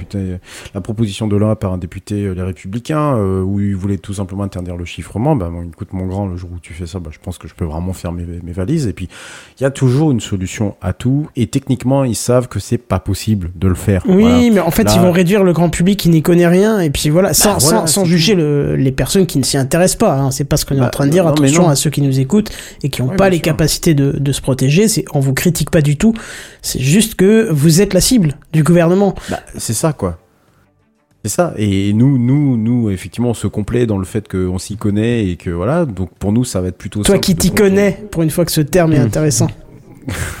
non mais sérieusement, c'est vrai que du coup c'est dégueulasse pour tous les autres, mais j'ai envie de dire oui, mais à un moment donné, euh, vous utilisez aussi euh, peut-être des, choses comme des smartphones ou des, applications où on doit vous dire à longueur de journée 10 milliards de fois arrêtez de les utiliser, ça vous pique les données et machin, et vous continuez d'utiliser. Moi j'ai envie de dire au bout d'un moment, ben tant pis pour vous, vous serez pas protégés, on vous donnera à manger par le gouvernement et puis bah voilà, basta quoi. Je veux dire, prendre les, les gens par la main, c'est autant en fait un problème gouvernemental et un problème de politique, de gens qui ne comprennent toujours pas en fait à quoi ça sert. Parce que je vois pas pourquoi en fait ils bloqueraient un, un, C'est même, peu, mais c'est même pas ce à quoi ça sert le problème. C'est qu'ils comprennent pas comment ça fonctionne. Ouais, Tu oui, vois non, mais, oui. oui, mais voilà, comme le signalait effectivement euh, Ursula, il y a un, firewall dans OpenOffice, c'est vrai. Le Exactement, Fameux, ouais. Le fameux fire de, de, de feu Albanel, euh, enfin non, elle n'est pas morte, mais enfin de, de, de Christine Albanel. À l'époque, y avait donc cité le fameux firewall que l'on connaît tous, OpenOffice, bien sûr.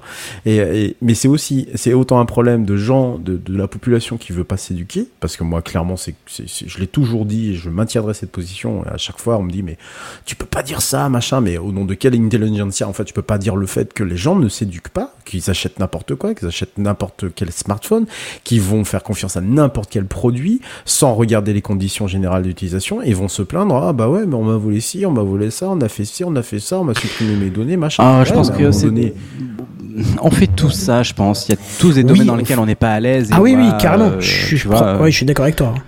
Acheter le premier truc, voilà, on a la flemme de se documenter, c'est pas notre truc. Bon, voilà, on veut un truc sur le Oui, moment. je- Bon, Ouais, je suis, je suis d'accord, mais de- dans, dans t'as, t'as, t'as, je pense, divers degrés dans la flémingite, je pense, tu vois. Tu, t'as- bien sûr.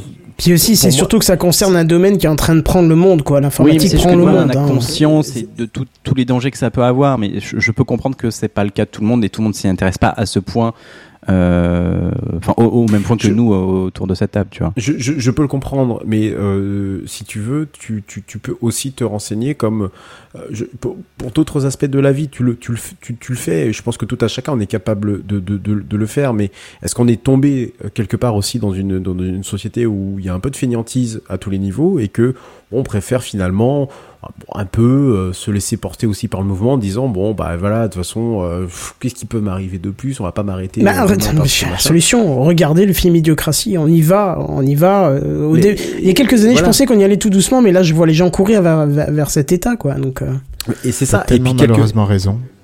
bah ouais, c'est triste. de quoi? Euh, Kenton a raison quand tu regardes Oui. Idiocratie. D'ailleurs, merci Irsla42 pour euh, le conseil euh, de visionnage il y a quelques années. Euh, mais c'est un truc, tu te dis effectivement, ça va être la partie débilitante de la société qui va tout diriger. Est-ce Ouais. que c'est un monde dans lequel on a envie de, de vivre? Je suis pas sûr ça, que ce soit très, très intéressant. À force de vouloir se faire mener euh, comme ça par le bout du nez pour tout et n'importe quoi, eh ben on se retrouve effectivement avec des, excusez-moi de le dire, mais on va le dire, des crétins euh, qui vont te proposer ce genre de, de ce genre de texte de loi, qui en plus peut même aller venir pénaliser les entreprises, hein, hein, parce que là on parle, bon a priori on parle que de, de, de VPN grand public, qui dit qu'ils vont pas aller euh, taper sur sur sur d'autres types de VPN après en se disant que alors qu'on en a absolument besoin dans notre métier du VPN, on est tous d'accord, ça personne ne peut dire. C'est comme le chiffrement, c'est pareil. Le jour où ils vont le supprimer, euh, la moitié va tomber des nues et l'autre moitié, bah oui, mais enfin, excusez-moi, on vous avait prévenu. Jusqu'à preuve du contraire, euh, quand en 2010, je disais euh, que attention, on est surveillé, machin, on me prenait pour un uluberlu. Ah, T'es paranoïaque, vas-y, faut vivre ta vie, machin. En 2013, Edward Snowden. Mais, mais su- surtout que là, Ça, en plus, pas inventé, quoi. dans, dans cette histoire de VPN, ce qu'il faut quand même préciser, euh, c'est pour protéger un système euh, commercial qui est en train de se casser la gueule. Parce que je Ah vois bah bien, aussi, oui. on, on parle bien de, de VPN et la première utilisation pour l'instant des VPN euh, pour le grand public, c'est de se connecter à des serveurs étrangers pour regarder des films sur des plateformes parce que c'est pas dispo en France, parce qu'il y a une loi qui encadre mal, parce que si, parce que ça. Et on est en train en plus de constater un éclatement de toutes ces plateformes, Netflix qui doit augmenter ses prix parce qu'ils ont plus assez de rentrée d'argent, parce qu'ils proposent plus assez de choses, parce que tout commence à partir sur d'autres plateformes, et on se retrouve vers un système où tu ne peux plus profiter de ce qui était pourtant euh, équilibré il y a quelques années, et tu te retournes de nouveau vers le piratage, donc ça, ça, ça inquiète de nouveau ceux qui gagnent de moins en moins d'argent, et donc ils veulent encadrer par des lois plutôt que de revoir les lois qui ont causé ce problème, en fait. Euh, C'est ça qui est triste, hein, au final. Ouais. Donc euh, bon, à moins de créer une utopie, euh, un monde utopique euh, pour euh, essayer de régler tous ces problèmes-là, pour l'instant, on a juste le droit de bah, de regarder, de vous en avertir ici dans Techcraft. Et le, tra et le travail que, le coup de gueule de, de Sam en est la, la, plus juste, enfin en tout cas une justification qui est très bienvenue. Puis de vous dire, bah faites attention quoi, parce que le jour où ça va nous tomber sur le coin du nez, parce que bon là pour l'instant c'est qu'une trentaine de députés, mais je sais pas de quel bord politique ils sont, mais le jour où ça va être une majorité qui va vous voter un texte comme ça, là on sera bien dans la merde et à ce moment-là, bah, il sera plus le temps de réagir. parce Surtout que- ça sera terminé. Je, je propose de terminer cette news par quelque chose de très important, euh, faire peut-être un rappel euh, euh, sur cette fausse communication que font les publicités pour les VPN. Donc euh, là, je m'adresse plutôt à ceux qui nous écoutent et qui ont moins la fibre technique et l'envie de creuser. Sachez quand même que ce qu'on vend comme VPN en vous disant, on vous anonymise, ça n'est totalement pas vrai. C'est totalement faux et, et faux et archi faux. Et euh, le- au contraire, on, on- vous n'êtes pas anonymisé du tout puisque c'est cette boîte-là qui va analyser vos données qui passent à travers le tunnel qu'il vous propose. Donc euh, forcément, s'ils vous voient passer eux à l'intérieur, ils voient ce que vous faites. Donc sachez-le. n'enregistrent pas les logs. Ouais, théoriquement, on l'a vu, hein, avec une des boîtes qui disait ne pas enregistrer les logs et qui a fini par se faire pirater. Et on a retrouvé des caisses et des Oui, caisses et des caisses de logs dans les backups, oui. dans les machins, dans les trucs. Donc, euh, alors que c'était un de leurs slogans, euh, je sais plus quelle boîte c'était, mais il y a eu une, une histoire il y a un an ou deux. euh, donc voilà. Et surtout que ça, ça ne sert à rien de s'anonymiser au, au- au final, puisque euh, vous ne l'êtes pas à travers un VPN. Et euh, de toute façon, si vous faites quelque chose de grave, on va vous retrouver. Enfin, il y a des moyens euh, techniques mis en place par euh, bah, par les polices, les gendarmeries pour vous retrouver. Donc, quand on vous dit en plus euh, les pseu- la, la non pseudo pseudonymisation, je vais y arriver. Oui. Euh, ce combat aussi que le gouvernement essaie d'attaquer, c'est faux. Derrière un pseudonyme, il y a une IP, il y a une adresse, il y a, il y a tout ce qu'il faut pour vous localiser. Donc, euh, faut ne pas croire ce que ce que les gens vous Oui, disent. avec un VPN, il n'y a pas l'IP. Mais bien sûr que oui, il y a l'IP, Oui, bien sûr que oui, il y a l'IP. Il y a toujours un traçage de l'IP. Il faut bien que ta donnée transite d'IP en IP pour euh, accéder euh, du début à ta fin. Oui, mais pas la tienne, c'est ça que je voulais dire. Mais oui, je sais, on peut retrouver quand même la tienne. euh. Bien sûr, sans, sans aucun problème. hein. Donc euh, tout ça, Les- c'est que de la poudre les aux acteurs- yeux. Les les acteurs de VPN n'ont pas non plus 36 000 serveurs de rebond, alors eux te promettent de rebondir à l'autre bout de la planète, alors qu'en fait, je suis sûr qu'ils rebondissent dans le quartier d'à côté, mais bon bah voilà, au bout d'un moment, ça finit par se retrouver. Et puis, de toute façon, on a tous des, des on a tous plus ou moins les mêmes OS, on a tous plus ou moins les mêmes euh, les, les, les mêmes navigateurs, mais qui sont identifiés par des choses bien euh, bien bien bien bien distinctes. Donc euh, là, je parle assez concrètement de fingerprint, mais voilà, on a possibilité de retrouver les, les gens si. euh, Mais même juste par l'IP, tout simplement. hein. mais oui, Il voilà. faut dire qu'elle est cachée. faut, faut- faut vraiment arrêter avec ça, quoi. Voilà. Clairement. Bref, voilà, on vous a fait une petite leçon pour cette fin de, de TechCraft. Je suis désolé, mais c'était, je pense, y a- il y a nécessaire de qui nous fait rappeler. une carte euh, de France des VPN. Ouais, c'est ça. oui, oui. De toute façon, ne croyez qu'ensuite DNS, et euh, pour ceux qui connaissent assez TechCraft, vous savez euh, que- d'où ça vient, ça. et, vous savez que c'est le seul qui marche vraiment, de DNS. Voilà, bref. Bon, je pense qu'on va arriver tout doucement à la fin de, de, de cet épisode qui était plutôt, euh, euh, comment dire, euh, très compliqué pour moi, en fait. Mais Oh, pas pourquoi. globalement. Ouais, à deux minutes. Ouais, en plus, ouais, à l'heure, et euh, mais, mais c'était vraiment compliqué, tu vois, je trouve même plus le truc. Ah oui, c'est ça, attente, où on vous voit tous, voilà, dans les petites cases. Faut que je revoie deux, trois trucs sur euh, les présentations euh, visuelles. Je sais que c'est pas euh, l'absolu pour ceux qui nous écoutent en podcast, mais vous pouvez toujours venir nous voir le jeudi soir, dès 21h, sur live.techcraft.fr, c'est toujours une bonne occasion. de voir vos commentaires en direct et, et, et puis de réagir surtout, et ça, ça nous fait toujours plaisir. Je vous propose qu'on se retrouve la semaine prochaine, si ça vous va. Ouais, Très carrément. bien. Et puis moi, je vais essayer de peaufiner encore quelques petits réglages. On se verra peut-être pendant la semaine du coup pour faire 2-3 essais. Et, et va te coucher.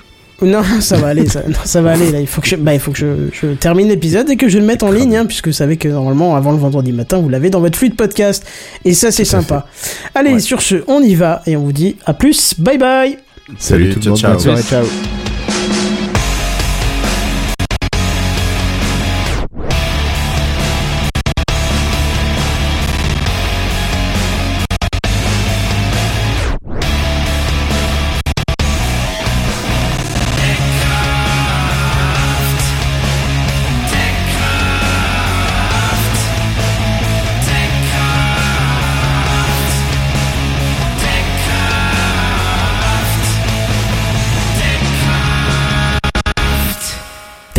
Live tous les jeudis dès 21h sur live.techcraft.fr.